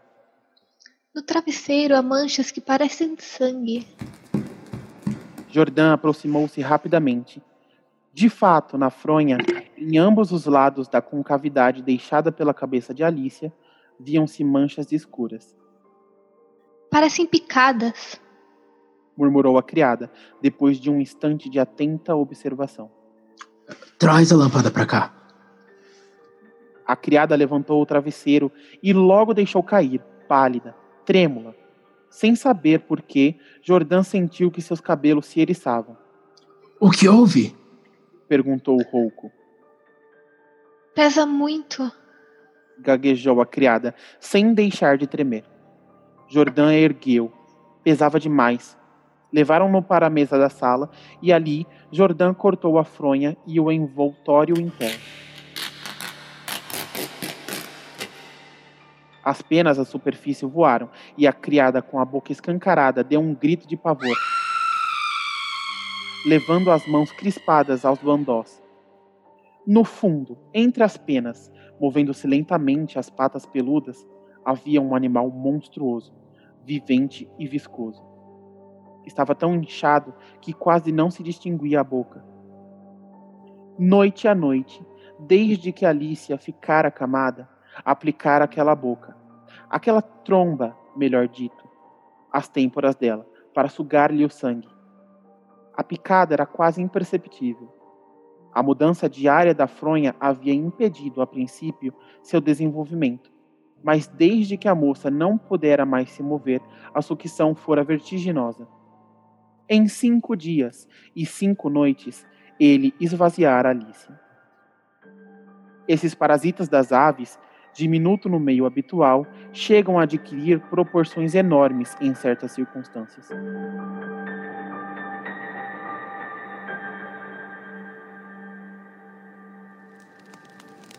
Ai, que horror. Confiram seus travesseiros. Eita, não vou me dormir de travesseiro. Ih, você tem travesseiros de penas aí? Não, não sou tão chique, né? Que fancy. Tem que ser a. Os, Antes- os vermes da, da borracha. Nossa. Antes, antes de dormir, dá uns socos no travesseiro, assim. É, dá uma afofa palpada. ele. Exato, vai afofando A fofa dá uns assim, murros no travesseiro. Empurrada. Sai na porrada com o travesseiro. que eu é, quando, eu- quando eu tava ouvindo isso no vídeo da, da Tati Feltrin, de, é, que eu entendi, essa história surge, ah, foi escrita há muito tempo pelo Horácio Quiroga, porque naquela época era comum mesmo o travesseiro de penas e realmente tem parasitas nos travesseiros. Ai. Olha só. O terror é real. Mas eles Nossa, ficam eu- grandão? Não, Eu só são daquele. parasitas de, de bicho, de pena, sabe? Eu lembrei daquele aconteceu com um amigo de um amigo meu do Cartoon Network, sabe? Não. Que tinha antigamente. Tinha antigamente um programa chamado Aconteceu com um amigo de um amigo meu. E era uma animação contando alguma história que aconteceu com um amigo de um amigo meu. Ah, eu amo. E aí tinha uma, era só umas histórias bizarras, né? Era nesse tom mesmo, de meio terror, etc. E tinha uma que eu fiquei paranoica por muito tempo, porque era tipo um colchão cheio de baratas. As baratas apareciam, ele não sabia muito bem da onde, até que um dia que ele descobriu que o colchão dele estava infestado de baratas dentro. No... E eu fiquei Joe muito tempo paranoica com colchão e baratas. Sim. É, tipo, tipo, não foi no colchão, mas já teve uma vez que é, a gente puxou a cama dos meus pais da parede, e, tipo, a parte de trás, assim, em fri- escondido pela cabeceira, tinha um monte de barata ali também. Ah, Ai, pavor. Insetos me dão pavor. é bem nojento. Yeah. Que e... Pra vocês ficarem paranoicos com travesseiros. Boa Próxima sorte pra paranoia. dormir. Ah.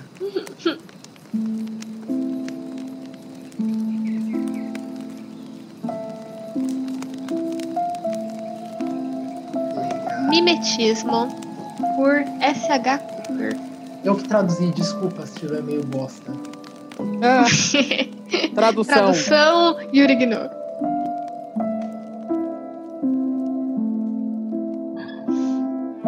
Eu fiquei preocupada logo que herdei Claudette que ela ficaria sozinha e depressiva. Eu sabia que papagaios seriam, supostamente, criaturas sociais, mas eu mal estava preparada para lidar com um, ainda mais arranjar um companheiro para ela. Tia June, que teria generosamente me dado pássaro depois de descobrir o quão barulhento e energético ele conseguia ser, me assegurou que Claudette era do tipo independente e ficaria tranquila sozinha. Claudette e eu começamos com o pé esquerdo. Eu era tímida ao redor do seu grande bico e garras afiadas, e ela era lenta para ganhar confiança em uma nova pessoa. Ela aparentemente esteve em várias casas durante seus 25 anos. Todas haviam desistido dela, como tia June fez. Isso foi porque eu fiquei com ela, eu senti pena dela e queria que tivesse um lar. Mesmo que isso significasse uma grande mudança. Nós tivemos o que pareceu um longo período de se acostumar. Nele, eu aprendi que ser picada, enquanto doloroso, poderia ter sido muito pior e ela começou a, pelo menos, me reconhecer como a mão que lhe alimentava. Quando eu descobri que ela ficava mais feliz em minha varanda, pequena e protegida por tela, eu coloquei sua gaiola lá e a deixei livre naquele espaço, o que melhorou nossa relação. Levou muito tempo, paciência e mimos para que eventualmente chegasse ao ponto que ela iria voar até mim, toda vez que eu saía, e sentar no meu braço enquanto ela comia, seja o que eu tinha comprado para ela. Se eu estivesse preocupada com ela, ficando sozinha enquanto eu estava fora, essa preocupação foi logo sanada quando eu percebi que ela estava fazendo amizade com os tordos que faziam ninho em uma árvore atrás do meu apartamento. Eles se chamavam e piavam uns aos outros durante o dia, o que às vezes me dava problema com os vizinhos, mas nada que alguns cookies caseiros e cartões de desculpas não conseguissem amenizar. Eu nunca considerei ter um papagaio antes, mas Claudette tinha provado ser uma doce e inteligente menina. Uma vez que sua teimosia inicial e eu aprendemos que ela tinha um deveras extensivo e às vezes sujo vocabulário, e que ela era uma excelente imitadora. Eu percebi que durante os meses, enquanto eu estava trabalhando, ela aparentemente ensinou uma coisa ou duas aos tordos. Eu estava sentada na varanda uma noite, fazendo carinhos na Claudette antes de fazer o jantar, quando eu ouvi um leve, mas muito distinto som vindo de algum lugar acima. Merda, dizia. Eu pulei, não tendo visto ou ouvido ninguém se aproximando. Eu olhei ao redor, mas meu pequeno cantinho de apartamento era quieto e não tinha ninguém lá fora. No meu colo, Claudette começou a balançar a cabeça, suas penas ruflando levemente. Merda, a voz disse de novo. Merda! respondeu Claudette. Ela e a voz retrucaram algumas vezes mais, entusiasticamente gritando uma de suas palavras favoritas, até que eu corri com ela para dentro, envergonhada, e evitando que seja quem a tivesse provocando pudesse continuar. Não foi até eu ver um de seus amigos tordos voar pela varanda algumas vezes, obviamente procurando Claudette, que eu percebi que a voz que eu estava ouvindo não era ninguém encorajando aquele comportamento. Eram os tordos a imitando. Claudette tinha ensinado os pássaros a falar palavrão. Levaria muito mais do que biscoitos para ganhar de volta os favores dos meus vizinhos quando eles descobrissem. Ao invés de trazer ela para dentro do apartamento, resolvi tentar encorajar ela a usar frases mais doces que eu esperava que os tordos também aprenderiam. Olá, eu disse, várias e várias vezes. Olá, respondeu Claudette. Tá muito merda, diziam os tordos. Realmente, merda. Eu nem sabia que os tordos podiam falar ainda menos como fazê-los aprender novas palavras. Então eu vaguei pela internet e perguntei, esperando achar algo. Eles apenas repetem o que escutam muitas vezes. Um entusiasta de pássaros me respondeu quando deixei um comentário em um fórum. Eles vão memorizar outra coisa logo logo. Um tordo perto da minha casa constantemente chamava meu cachorro, até que aprendeu uma nova música. Boa sorte! Beleza, eu disse a mim mesmo. Eu podia esperar. Enquanto isso, eu continuaria trabalhando para que Claudette limpasse seu linguajar. Eu passava um tempo toda noite repetindo palavras para ela e lhe dando uma recompensa toda vez que ela acertava. Levou alguns meses, mas os palavrões definitivamente estavam diminuindo. E eu não tinha ouvido os tordos repetirem novamente, então tudo certo. Em uma manhã, quando eu fui a alimentar antes de sair para o trabalho, ela balançou a cabeça e andou pela gaiola com seu entusiasmo de cada dia. Mas eu percebi que ela, tava, que ela estava fazendo estranhos sons, secos, como se ela não conseguisse respirar direito. Eu a peguei no meu braço e olhei ela enquanto fazia carinho em suas costas. Tudo bem? Perguntei. Olá! Ela disse, e a respiração estranha parou. Eu esperei um pouco, tempo bastante para ficar atrasada, mas tudo parecia ok e eu saí correndo para ir para o trabalho. Na manhã seguinte, no entanto, os graves secos sons voltaram. Ela novamente veio até mim e balançou a cabeça enquanto respirava irregularmente. Lá fora, os tordos respondiam com estranhos barulhos de clique. Eu não prestei muita atenção, estava muito preocupada com meu pobre papagaio. Não sendo capaz de a deixar novamente enquanto ela estava claramente sofrendo, eu liguei para o meu chefe e avisei que tinha uma emergência familiar. Então corri com Claudette para a veterinária mais próxima. Eu disse em uma voz tremendo que eu tinha certeza que ela devia estar com alguma doença séria e expliquei que ela tinha problemas respirando. Eles então me levaram a uma sala para esperar a doutora. Quando ela entrou, eu novamente lhe contei sobre os sons e implorei para que ouvissem Claudette. Ela estava sentada em sua gaiola de viagem, se limpando quieta, completamente ignorando o fato de que sua vida estava por um fio. Eu juro, ela soava horrível ontem e hoje, eu insisti. Uh, essas coisas às vezes vão e voltam. Disse o Dr. Graham gentilmente. Me faz um favor. Imita o som que ela estava fazendo. Eu rapidamente fiz o que ele pediu, esperando imitar bem o bastante para ele entender a seriedade da situação. E então, imediatamente, Claudette começou a me imitar. Dr. Graham esconde uma leve risada por trás de suas mãos e voltou ao semblante sério. Ela está bem, Stacy. Parece que ela pode ter é, ouvido você durante algumas atividades noturnas repetindo esses sons. Quê? Eu acho que ela te ouviu com um parceiro, sabe, em momentos íntimos. Claudette enfatizou essa frase com um pequeno gemido. Minha face ficou vermelho vivo. Eu peguei meu pássaro, pedi desculpas, o agradeci e praticamente corri para fora do consultório.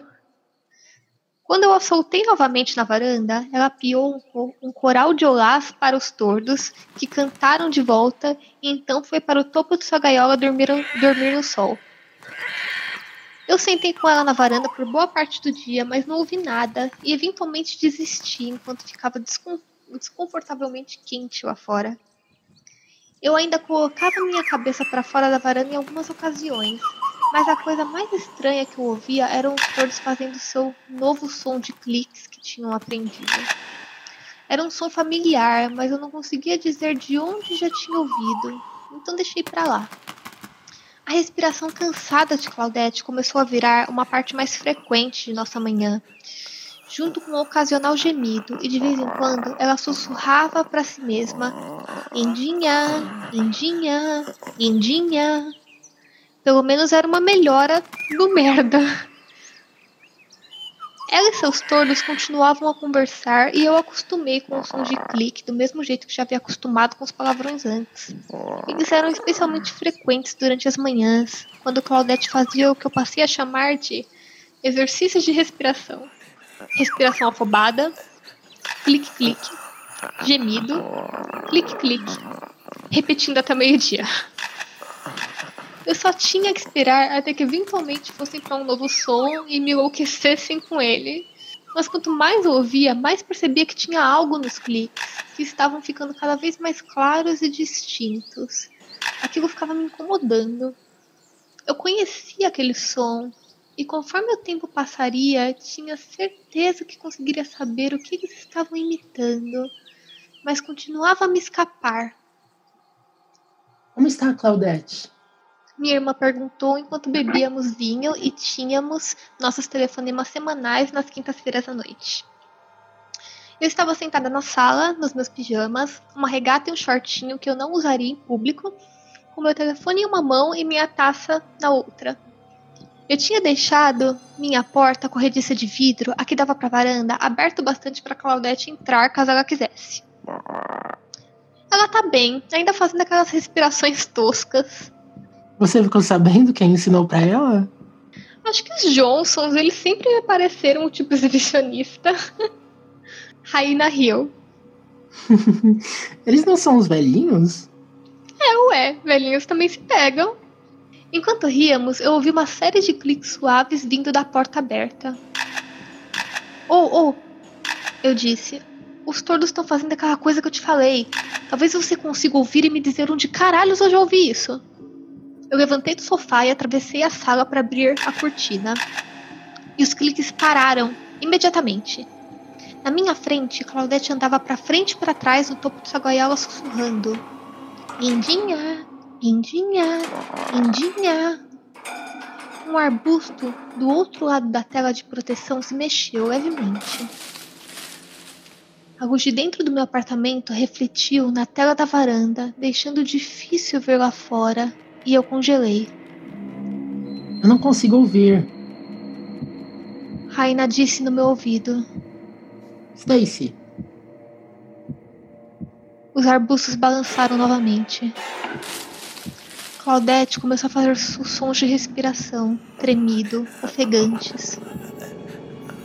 Das árvores acima, os tordos responderam com cliques. Eu agora reconheci o som, de repente, uma claridade aterrorizante. Raina, eu disse tão calma quanto consegui. Acho que tem alguém nos meus arbustos. Assim que as palavras saíram da minha boca, uma figura escura se levantou e disparou ao redor do meu prédio. Foi tão rápido que eu não consegui ver muito, nenhum traço do rosto, nada significante, apenas roupas escuras e talvez um chapéu. E então ele sumiu. Raina me perguntou, quase em pânico, se ela devia chamar a polícia, enquanto eu estava em choque demais para responder. Levou meses para me ensinar Claudete palavras, meses para aprender novos sons, meses para aprender a imitar corretamente. Sem dúvidas, tinha levado o mesmo tempo ouvindo a respiração pesada e gemidos de alguém para repeti-lo com, exati com exatidão. Senti meu estômago, achei que ia vomitar. Ela não aprendeu aquele som de algum vizinho barulhento ou programa de TV. Ela aprendeu do homem que estava escondido atrás do meu apartamento, respirando como um cão enquanto me assistia. Eu tropecei para trás, contra a porta e rapidamente entrei no apartamento novamente. Por cima dos meus ombros, um dos tordos cantou pela noite afora, no topo de uma árvore. Clique, clique. Uma imitação perfeita do clique de uma câmera.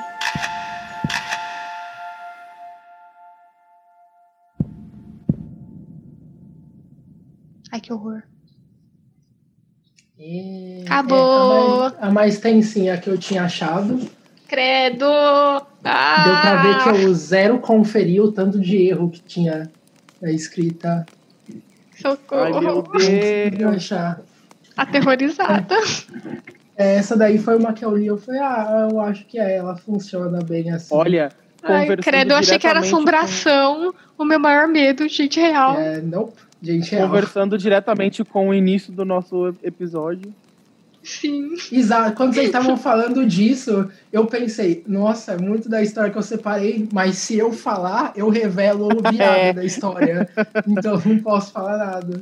Exato. O que é pior? Uma assombração ou uma pessoa no arbusto? Pessoa- A assombração, às vezes, você consegue combater. Eu tava de É. boa, achando que era assombração. Nossa, Maria. E o pior é ela, Ah. ter, ela ter que agora conviver sempre com o som por ali na região. Até que Exato. eles Até que eles aprendam outra desaprendam. coisa. O gatilho foi longe demais. Exato. Clique, clique. Socorro. É, essa Boa. era a tensinha. Eita, eita, estão gostando ouvintes? Contem pra gente. Com- Exato.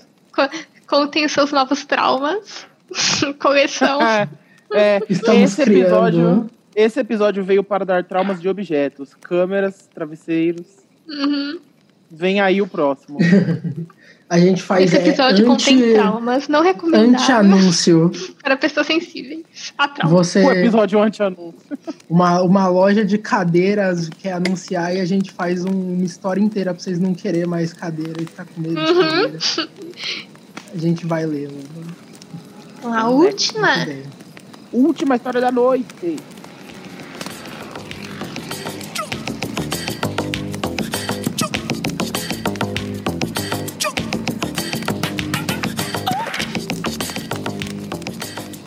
Se você estiver armado e no metrô de Glenmont, por favor, atire em mim. Por Peter Frost David.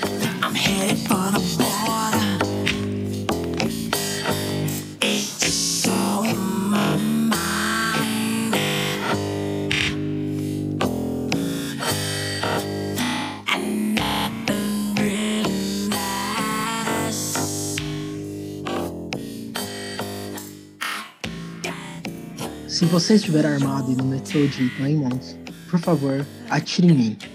Acerte na minha cabeça, atire em minha têmpora, mirando ligeiramente para baixo. Preciso que a bala percorra a distância mais curta possível em meu cérebro antes de atingir meu hipocampo. Por pior que pareça, você vai estar me fazendo um grande favor. Morte por um tiro na cabeça o mais rapidamente possível é muito melhor que a alternativa. Meu tormento começou há mais de 10 mil anos atrás, às 10h15 dessa manhã. Eu ganho dinheiro extra participando de teste de drogas. Eu sou um espécime saudável que toma drogas experimentais para ajudar a avaliar os efeitos colaterais. Antes era um medicamento para os rins, algumas vezes foi algo para pressão arterial ou colesterol. Esta manhã, eles me disseram que a droga que eu tomei era uma substância psicoativa destinada a acelerar o funcionamento do cérebro. Nenhuma das drogas que testei até agora funcionou para mim no sentido recreativo. Em outras palavras, nenhuma das drogas que testei me deu uma brisa louca ou me deixou de boa ou qualquer coisa. Talvez eu tenha sempre acabado no grupo de placebo, mas nada do que eu testei me afetou. A droga de hoje era diferente. Essa merda funcionou. Eles me deram um comprimido às 10h15 e me disseram para ficar na sala de espera até que me ligassem para alguns exames. Apenas cerca de 30 minutos, disse meu assistente de pesquisa. Eu me joguei no sofá de espera e li alguns artigos de um exemplar de, do Psicologia Hoje, que estava na mesa de centro. Eles não me ligaram de volta quando terminei o Psicologia Hoje, então peguei um US News e li de capa a capa. Então li um artigo da Scientific American. Por que eles estavam demorando tanto? Virei lentamente a cabeça para olhar o relógio da parede. Eram apenas 10h23. Li, três, eu li todas as três revistas em oito minutos. Lembro-me de pensar que seria um longo dia. Eu tinha razão. A sala de espera tinha uma pequena estante com algumas capas duras usadas. Quando me levantei para caminhar até a estante, parecia que minhas pernas mal funcionavam.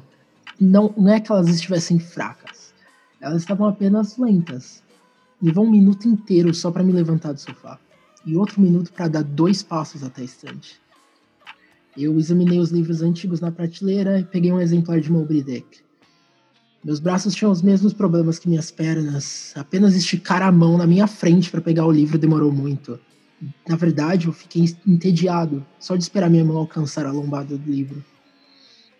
Eu me arrastei de volta para o sofá. Eu desabei nele em uma queda em câmera lenta que me lembrou dos saltos de baixa gravidade dos astronautas na Lua. Abri Moby Dick, lentamente comecei a ler.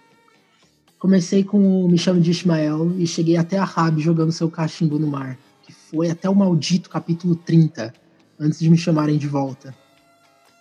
Como você está se sentindo? O assistente de pesquisa me perguntou. Me sinto lento, eu disse. Na verdade, é o contrário. Tudo parece lento porque você está muito rápido. Mas minhas pernas, meus braços, eles estão se movendo em câmera lenta. Parece que seu corpo está se movendo lentamente porque seu cérebro está rápido. Seu cérebro está funcionando 10 ou 20 vezes mais rápido do que o normal. Você está pensando e percebendo a realidade em um ritmo acelerado, mas o seu corpo ainda é limitado pelas leis da biomecânica. Francamente, você está se movendo muito mais rápido do que uma pessoa normal, Ela simulou um movimento de corrida. mas seu cérebro está funcionando muito mais rápido agora, que até mesmo sua caminhada rápida parece muito lenta para você. Pensei na minha queda em câmera lenta no sofá da sala de espera. Mesmo se meus músculos estivessem desacelerado, meu corpo ainda reagiria à gravidade da mesma maneira. Mas na sala de espera eu até caí em câmera lenta. Os músculos lentos não conseguiam explicar por que a gravidade parecia mais fraca. Meu cérebro estava um foguete. Foi assim que consegui ler três revistas e os primeiros 30 capítulos de Moby Dick em 15 minutos. Eles fizeram uma série de testes em mim. Os testes físicos foram divertidos. Eles me fizeram fazer malabarismo com três bolas, depois quatro, depois seis.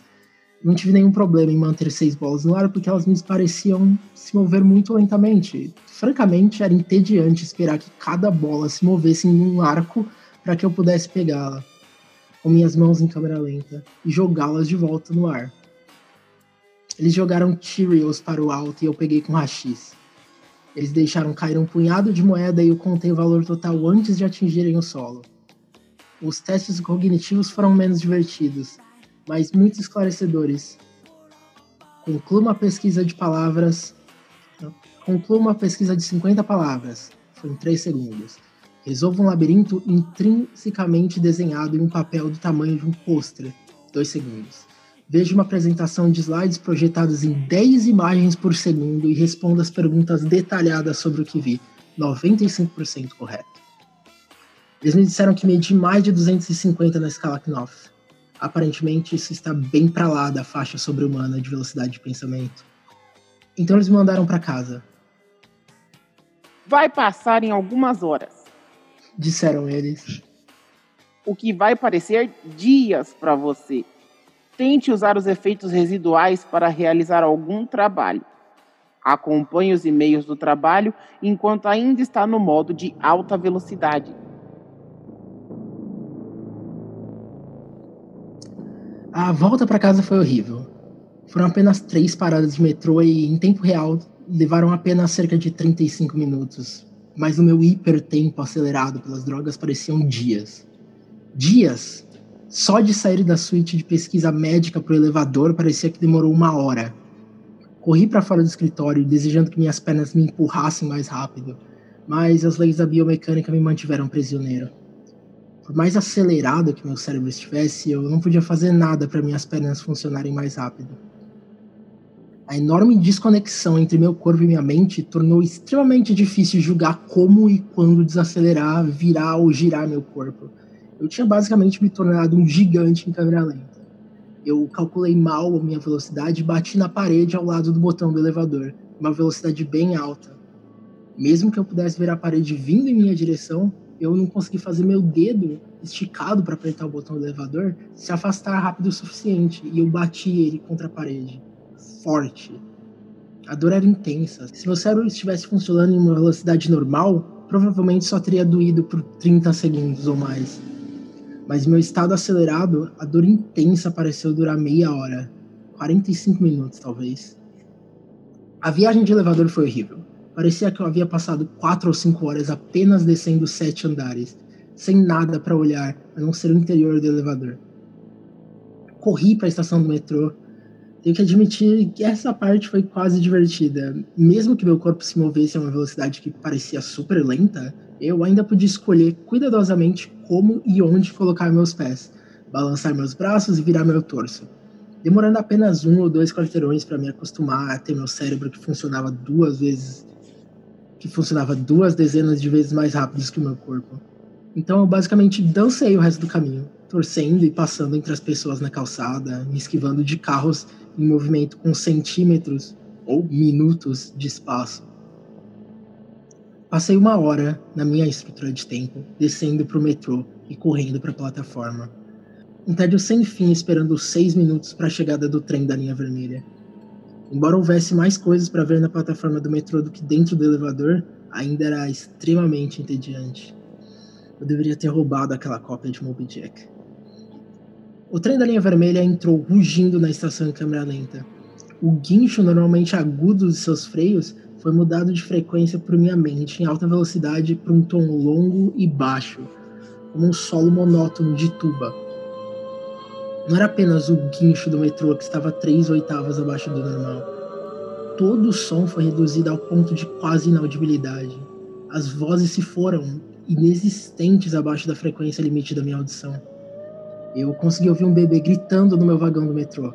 Seus gritos diminuíram para soar como o canto das baleias. Sons agudos, como a buzina de carros e caminhões saltando sobre buracos, eram rugidos baixos, enlameados como um trovão distante.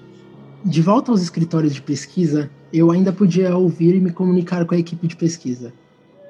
Mas agora a comunicação verbal com qualquer pessoa seria impossível. Os efeitos da droga ainda estavam se intensificando. Passei que pareciam dias naquele maldito trem da linha vermelha. Dias. Ouvir aquele canto de baleia do bebê gritando e o solo de tuba dos freios onde vozes comuns foram alteradas para fora do alcance de adição, os cheiros não pareceram ser alterados. Eu nunca parei de sentir aquele odor corporal, O fedor dos freios do trem, a mistura de peidos e outros cheiros flutuando pelo vagão do metrô. Finalme- Finalmente voltei para o meu apartamento. Correr pela minha porta aberta e para o corredor da frente a toda velocidade foi como uma lenta e relaxante deriva em um rio lento. Fiquei aliviado por estar em casa, pelo menos eu tinha coisas que eu poderia fazer lá. Peguei o livro que estava lendo, 100 anos de solidão, e terminei. Apesar de virar as páginas tão rapidamente que rasguei muitas delas, parecia que a maior parte do tempo que gastei terminando o livro era gasto em virar as páginas e não realmente lendo. Três minutos se passaram desde que cheguei em casa. Tentei navegar na internet. Meu Deus, como leva tempo para os computadores inicializarem atualmente. Mas era frustrantemente lento demais. Horas, aparentemente, para carregar cada nova página em uma fração de segundo para lê-la. Sem artigos em meu feed de notícias lidos e apenas mais de três minutos prontos.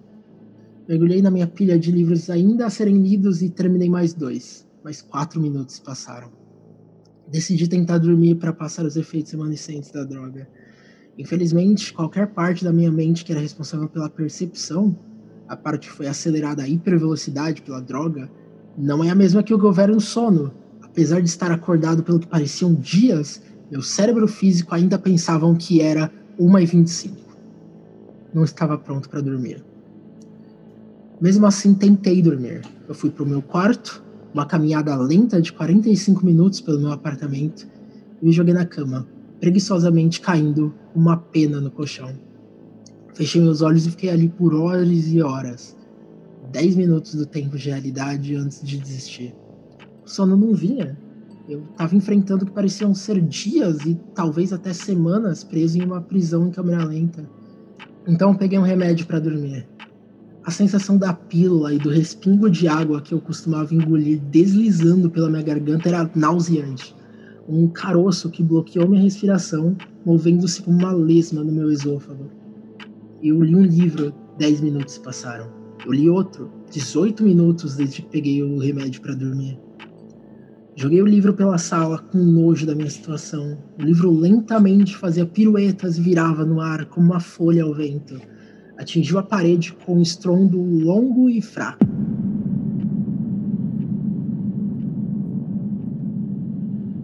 O único som que tive na cabeça durante o que pareceram horas.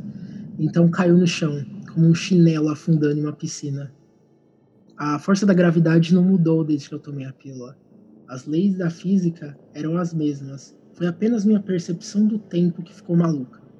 Isso significava que eu poderia usar a velocidade com que as coisas pareciam cair como uma forma de avaliar o efeito da droga. Com base no tempo que o livro levou para cair no chão, estimei que os efeitos da droga ainda estavam se intensificando. Eu li uma revista, liguei a televisão, vi claramente cada frame do vídeo como se estivesse assistindo a uma apresentação de slides. Frustrado, desliguei a televisão.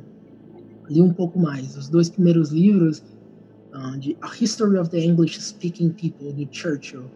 Não é exatamente uma leitura leve, francamente eu odiava. Mas, dadas as horas de tédio que levaria para pegar outro livro da minha estante, apenas sentar no sofá e ler Churchill era melhor. Ou pelo menos menos pior. Já haviam passado 35 minutos desde que eu peguei o remédio para dormir. Deitei no sofá e fechei os olhos. O tempo passou. Eu inalei. Um processo de horas de duração. O tempo passou. Eu exalei por mais horas.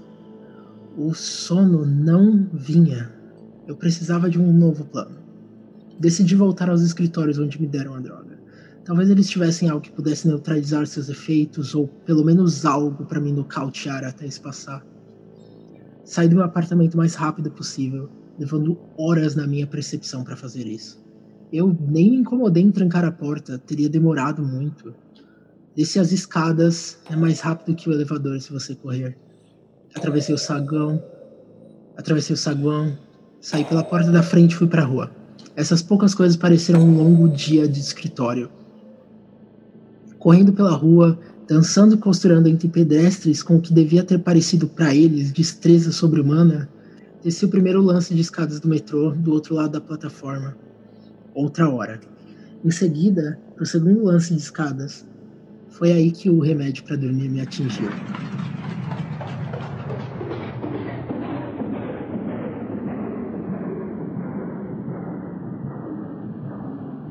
O remédio não me deixou com sono, de modo nenhum. Em vez disso, deve ter havido uma reação com a droga experimental que tomei essa manhã. Eu estava descendo o segundo lance de escadas, movendo em câmera lenta mas ainda fazendo um progresso perceptível. Então, BUM! Tudo parou. O rugido monótono da rua e o barulho do metrô cessaram, substituídos pelo silêncio mais perfeito que já experimentei. Meu movimento para baixo pareceu congelar completamente. Antes do remédio para dormir entrar em ação, minha percepção do tempo era talvez algumas centenas de vezes mais lenta do que em tempo real. Depois que o remédio entrou em vigor, o tempo passou milhares de vezes mais lento. Cada segundo parecia dias para mim. Até mesmo mover meus olhos para focar em um novo ponto era como uma rolagem incrivelmente lenta no meu campo de visão. Ao longo da tarde, aprendi a andar, correr e pular quando minha mente corria centenas de vezes mais rápidos que o meu corpo. Mas com outras quatro ou cinco ordens de magnitude de desaceleração causadas pelo remédio para dormir, controle do corpo era quase impossível.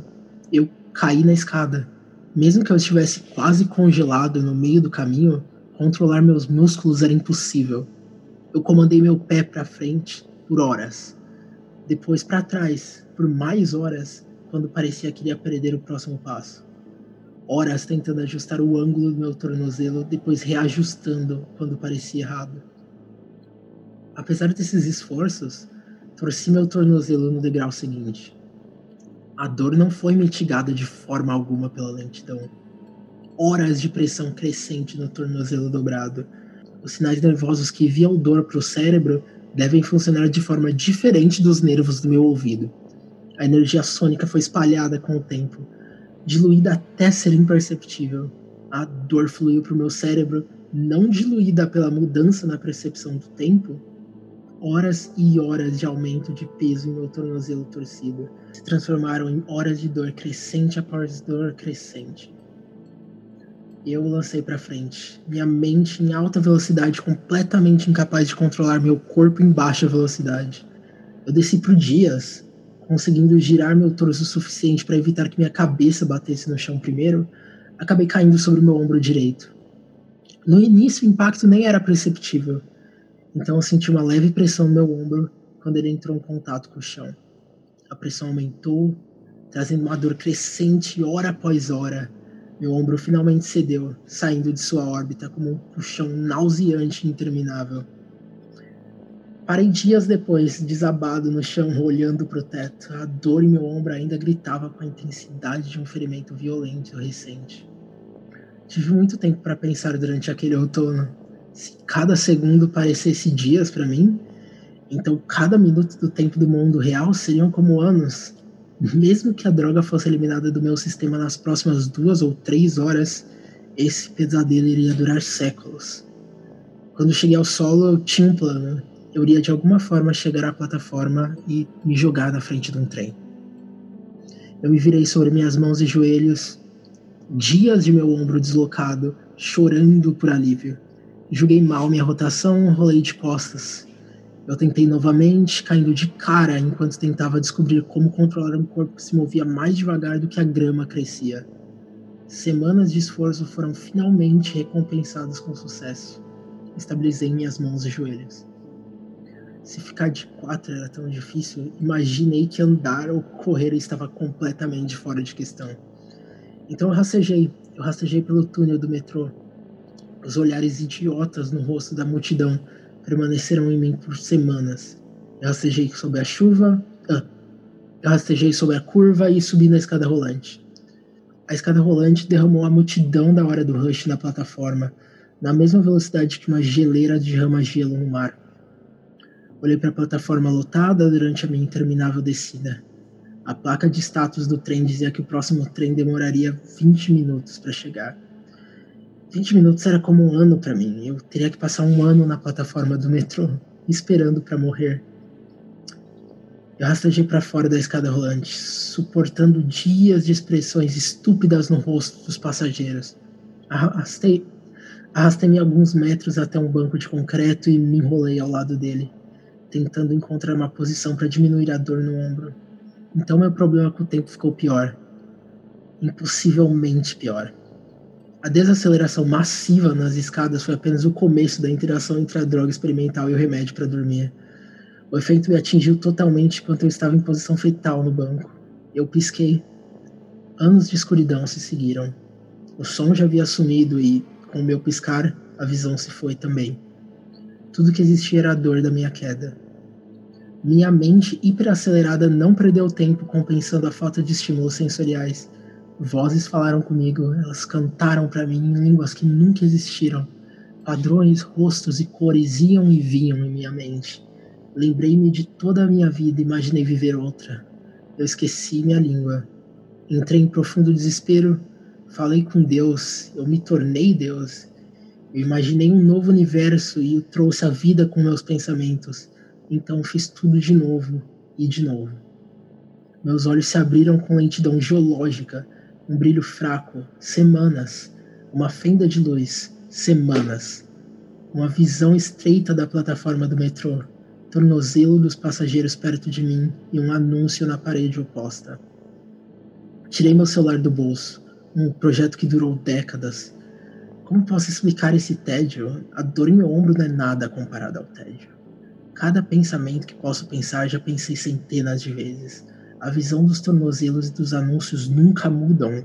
Nunca! O tédio é tão intenso que é tangível como um objeto sólido de metal e pedra presa em meu crânio, inevitável. Quais são minhas opções? Se eu rastejar e cair nos trilhos sem um trem que se aproxima para me esmagar, não morrerei.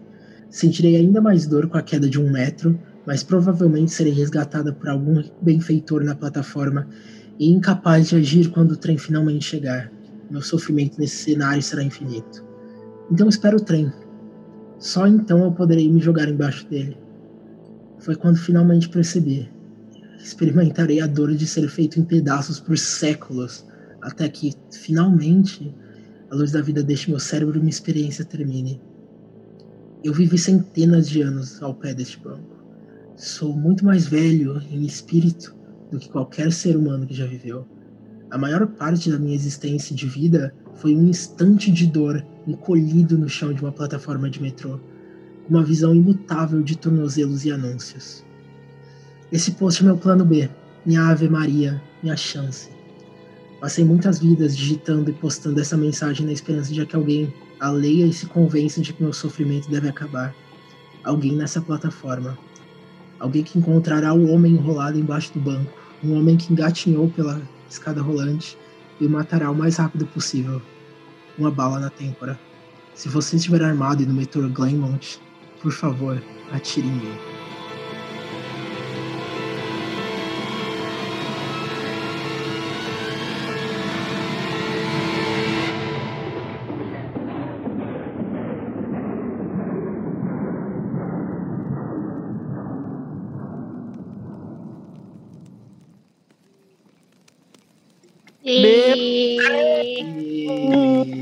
Eu tô muito Legal. passado. E- Nossa. Muito Que bom. terror. Eu gostei Que bastante terror. Essa história eu gostei bastante quando eu li. Nossa, eu tô Muito muito legal. chocado. Sim. Nossa, que agonia, credo. Nossa, demais. Ele me lembrou, eu não sei se vocês conhecem, tem um conto do Stephen King que chama The Jaunt. Eu não, não sei como foi traduzido, deixa eu ver se tem traduzido aqui.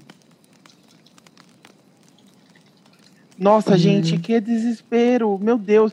Cada, cada vez vai ficando Sim. pior. Eu tava aqui com meu olho arregalado desespero. É muito bom como Eu já, tá, eu já tava começando a ler os parágrafos à frente pra ver se resolvia. Porque que eu tava ficando muito acontecer? ansiosa. Aham. Quando, quando finalmente eu consegui, quando finalmente eu entendi que- o que tomar o, o remédio fez nele, eu pensei, meu Deus, ele sai daí, você vai Eita. morrer. É, É. não vai, né? Nossa. Isso é o pior. Só pior. A primeira, a primeira vez que ele, logo que ele tomou o remédio, eu falei, nossa, que maravilhoso, ele é um livro em três minutos, eu quero. É, eu também Olha tava só. assim. Tá vendo? Se fosse o Wishmaster aí já. Aí, É, quando ele chegou em sim. casa, eu já tava, Deus me livre, Senhor. Quando ele, quando ele, quando ele ficou tipo assim, ah, eu peguei e li vários livros que estavam pra ler no, no meu quarto, eu fiquei, Opa, que legal. Manda. Bacana. Uhum, nossa, resolvendo um trabalho acumulado. Eu já pensei, nossa, eu ia sentar e animar 20 cenas, Nossa. montar meu portfólio em um dia. Exato. Mas terminar não. tudo e nunca apresentar. Não, A Aline, a Aline teria feito anos e anos de, de animações, tipo, uma empresa inteira e ninguém, em segundos e ninguém teria visto. Exato. Exato, na um verdade eu não teria feito, né? Porque eu teria feito tudo na minha cabeça, meu mão não ia responder. Eu não ia É conseguir verdade. desenhar. muito lenta. É Eu verdade. ia só fazer que- 500 É, é cenas, o 500 problema. curtas, 500 filmes na minha cabeça É. e não ia sair Não- dali. Não é tipo você tá preso, você sendo muito rápido e o mundo sendo muito lento.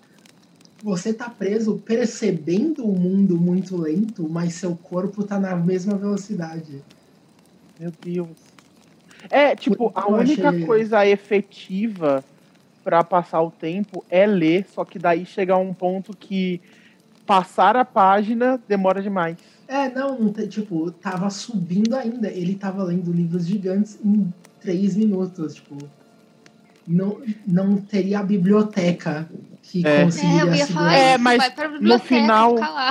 É, é, foi um plano que eu pensei também durante a leitura, só que, dado o estado do final, é tipo, no começo ele conseguia ler um livro em três minutos, mas daí eu acho que com o- lá pro final da história, ele ia demorar mais de muito tempo pra ler um livro, porque pra virar a página ia demorar demais.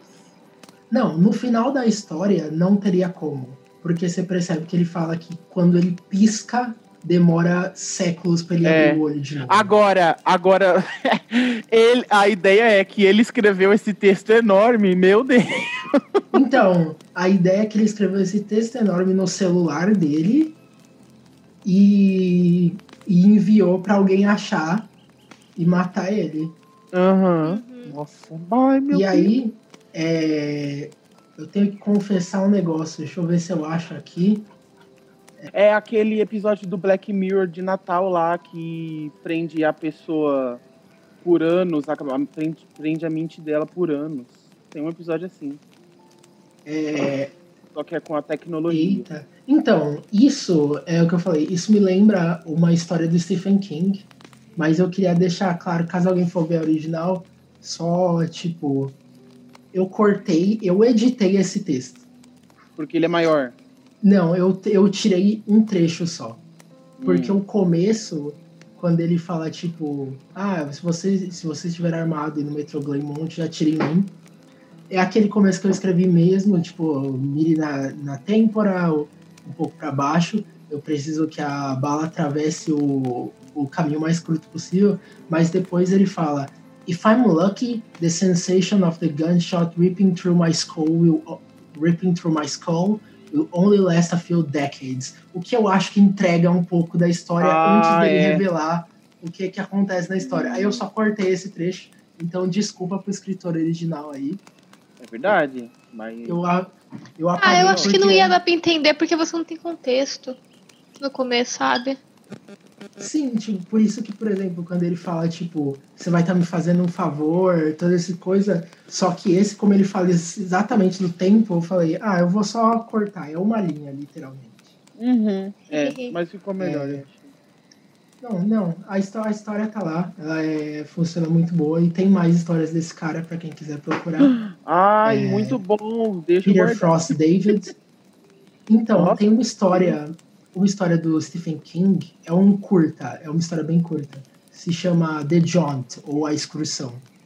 E ela é uma história que é tipo mais ou menos a mesma lógica que isso, no sentido que é, os seres humanos eles descobriram teletransporte. E a história inteira se passa em, uma de- em um desses meio que ônibus de teletransporte. E é uma Hum. família indo fazer, indo fazer esse teletransporte, que é o The Jaunt, que é o nome lá. E é a primeira vez que os filhos dessa família vão fazer. Uhum. E eu não vou revelar as coisas que acontecem tudo. Mas É, assim, uma, é um conto ou é uma, uma novela? é um conto, ele é curtinho. Ele tem tipo 19 páginas. Ah, eu quero. Ah, kkk. É muito bom, eu gosto bastante desse. E tipo, ou a primeira, a primeira parte que é eles chegando nisso é o menino que ele tá super curioso querendo saber, tipo, ah, me explica como é que funciona, o que, que é, e o pai contando a história do, do The Jones, né, dessa viagem. E basicamente a, a, o que, como funciona é vocês vão fazer o teletransporte, viajar daqui para cá. A única coisa é que a gente vai ter que colocar vocês para dormir pelo processo. Hum. Tipo, antes de vocês é, viajarem, a gente aplica alguma coisa, eu não lembro agora exatamente, tipo, se é alguma coisa para você beber ou se é alguma coisa que eles colocam em você mesmo, alguma coisa assim, para você dormir enquanto você faz a viagem, porque você não pode ver a Acordar. viagem, você não pode ir acordado. Essa é a premissa. E eles contam o começo do é, o começo da história, que é o pai explicando basicamente como eles inventaram os testes, as coisas que aconteceram, e é levemente similar a essa história. Do- The Joint foi publicado na Twilight Zone Magazine. Sim, olha só. Em 81. Tem bem a cara de Twilight Zone. É, é bem, bem o jeitão de Twilight Zone mesmo, igual essa, assim. Uhum. é, Nossa, tipo, uma Twilight Zone dá um medão. absurda. Twilight Sim, Zone ele dá um tem umas, medão, umas situações absurdas em Twilight Zone, É, que são muito boas, inclusive. são indicações. Enfim, leiam The Jones aí. Então é vocês isso? conseguem. Vocês conseguem achar, dica. Vocês conseguem achar no YouTube um audiolivro Ai, do gosto, The Jones. Gosto, gosto, gosto. Muito bem. Beleza. Esse foi Eu o nosso espero que vocês tenham episódio. gostado. Gente, eu adorei o último. Term- eu Terminou adorei muito bem. também. Uhum. Bom. Estou traumatizada com o do arbusto. clique, clique, nunca terá um pássaro. Não só, não só traumatizamos com objetos aqui, como também com o próprio tempo. Agora você que lide com isso. Exato. Tudo que existe será usado para traumatizar. Exato. Vamos ficar por aqui antes que a gente leve décadas aqui. terminar esse episódio. Exato. Pra sair a- ele especial de Halloween vai ser no Natal. É isso. Deus me livre. Tchau, gente. Tchau, gente. Falou. Bye. Bye. No.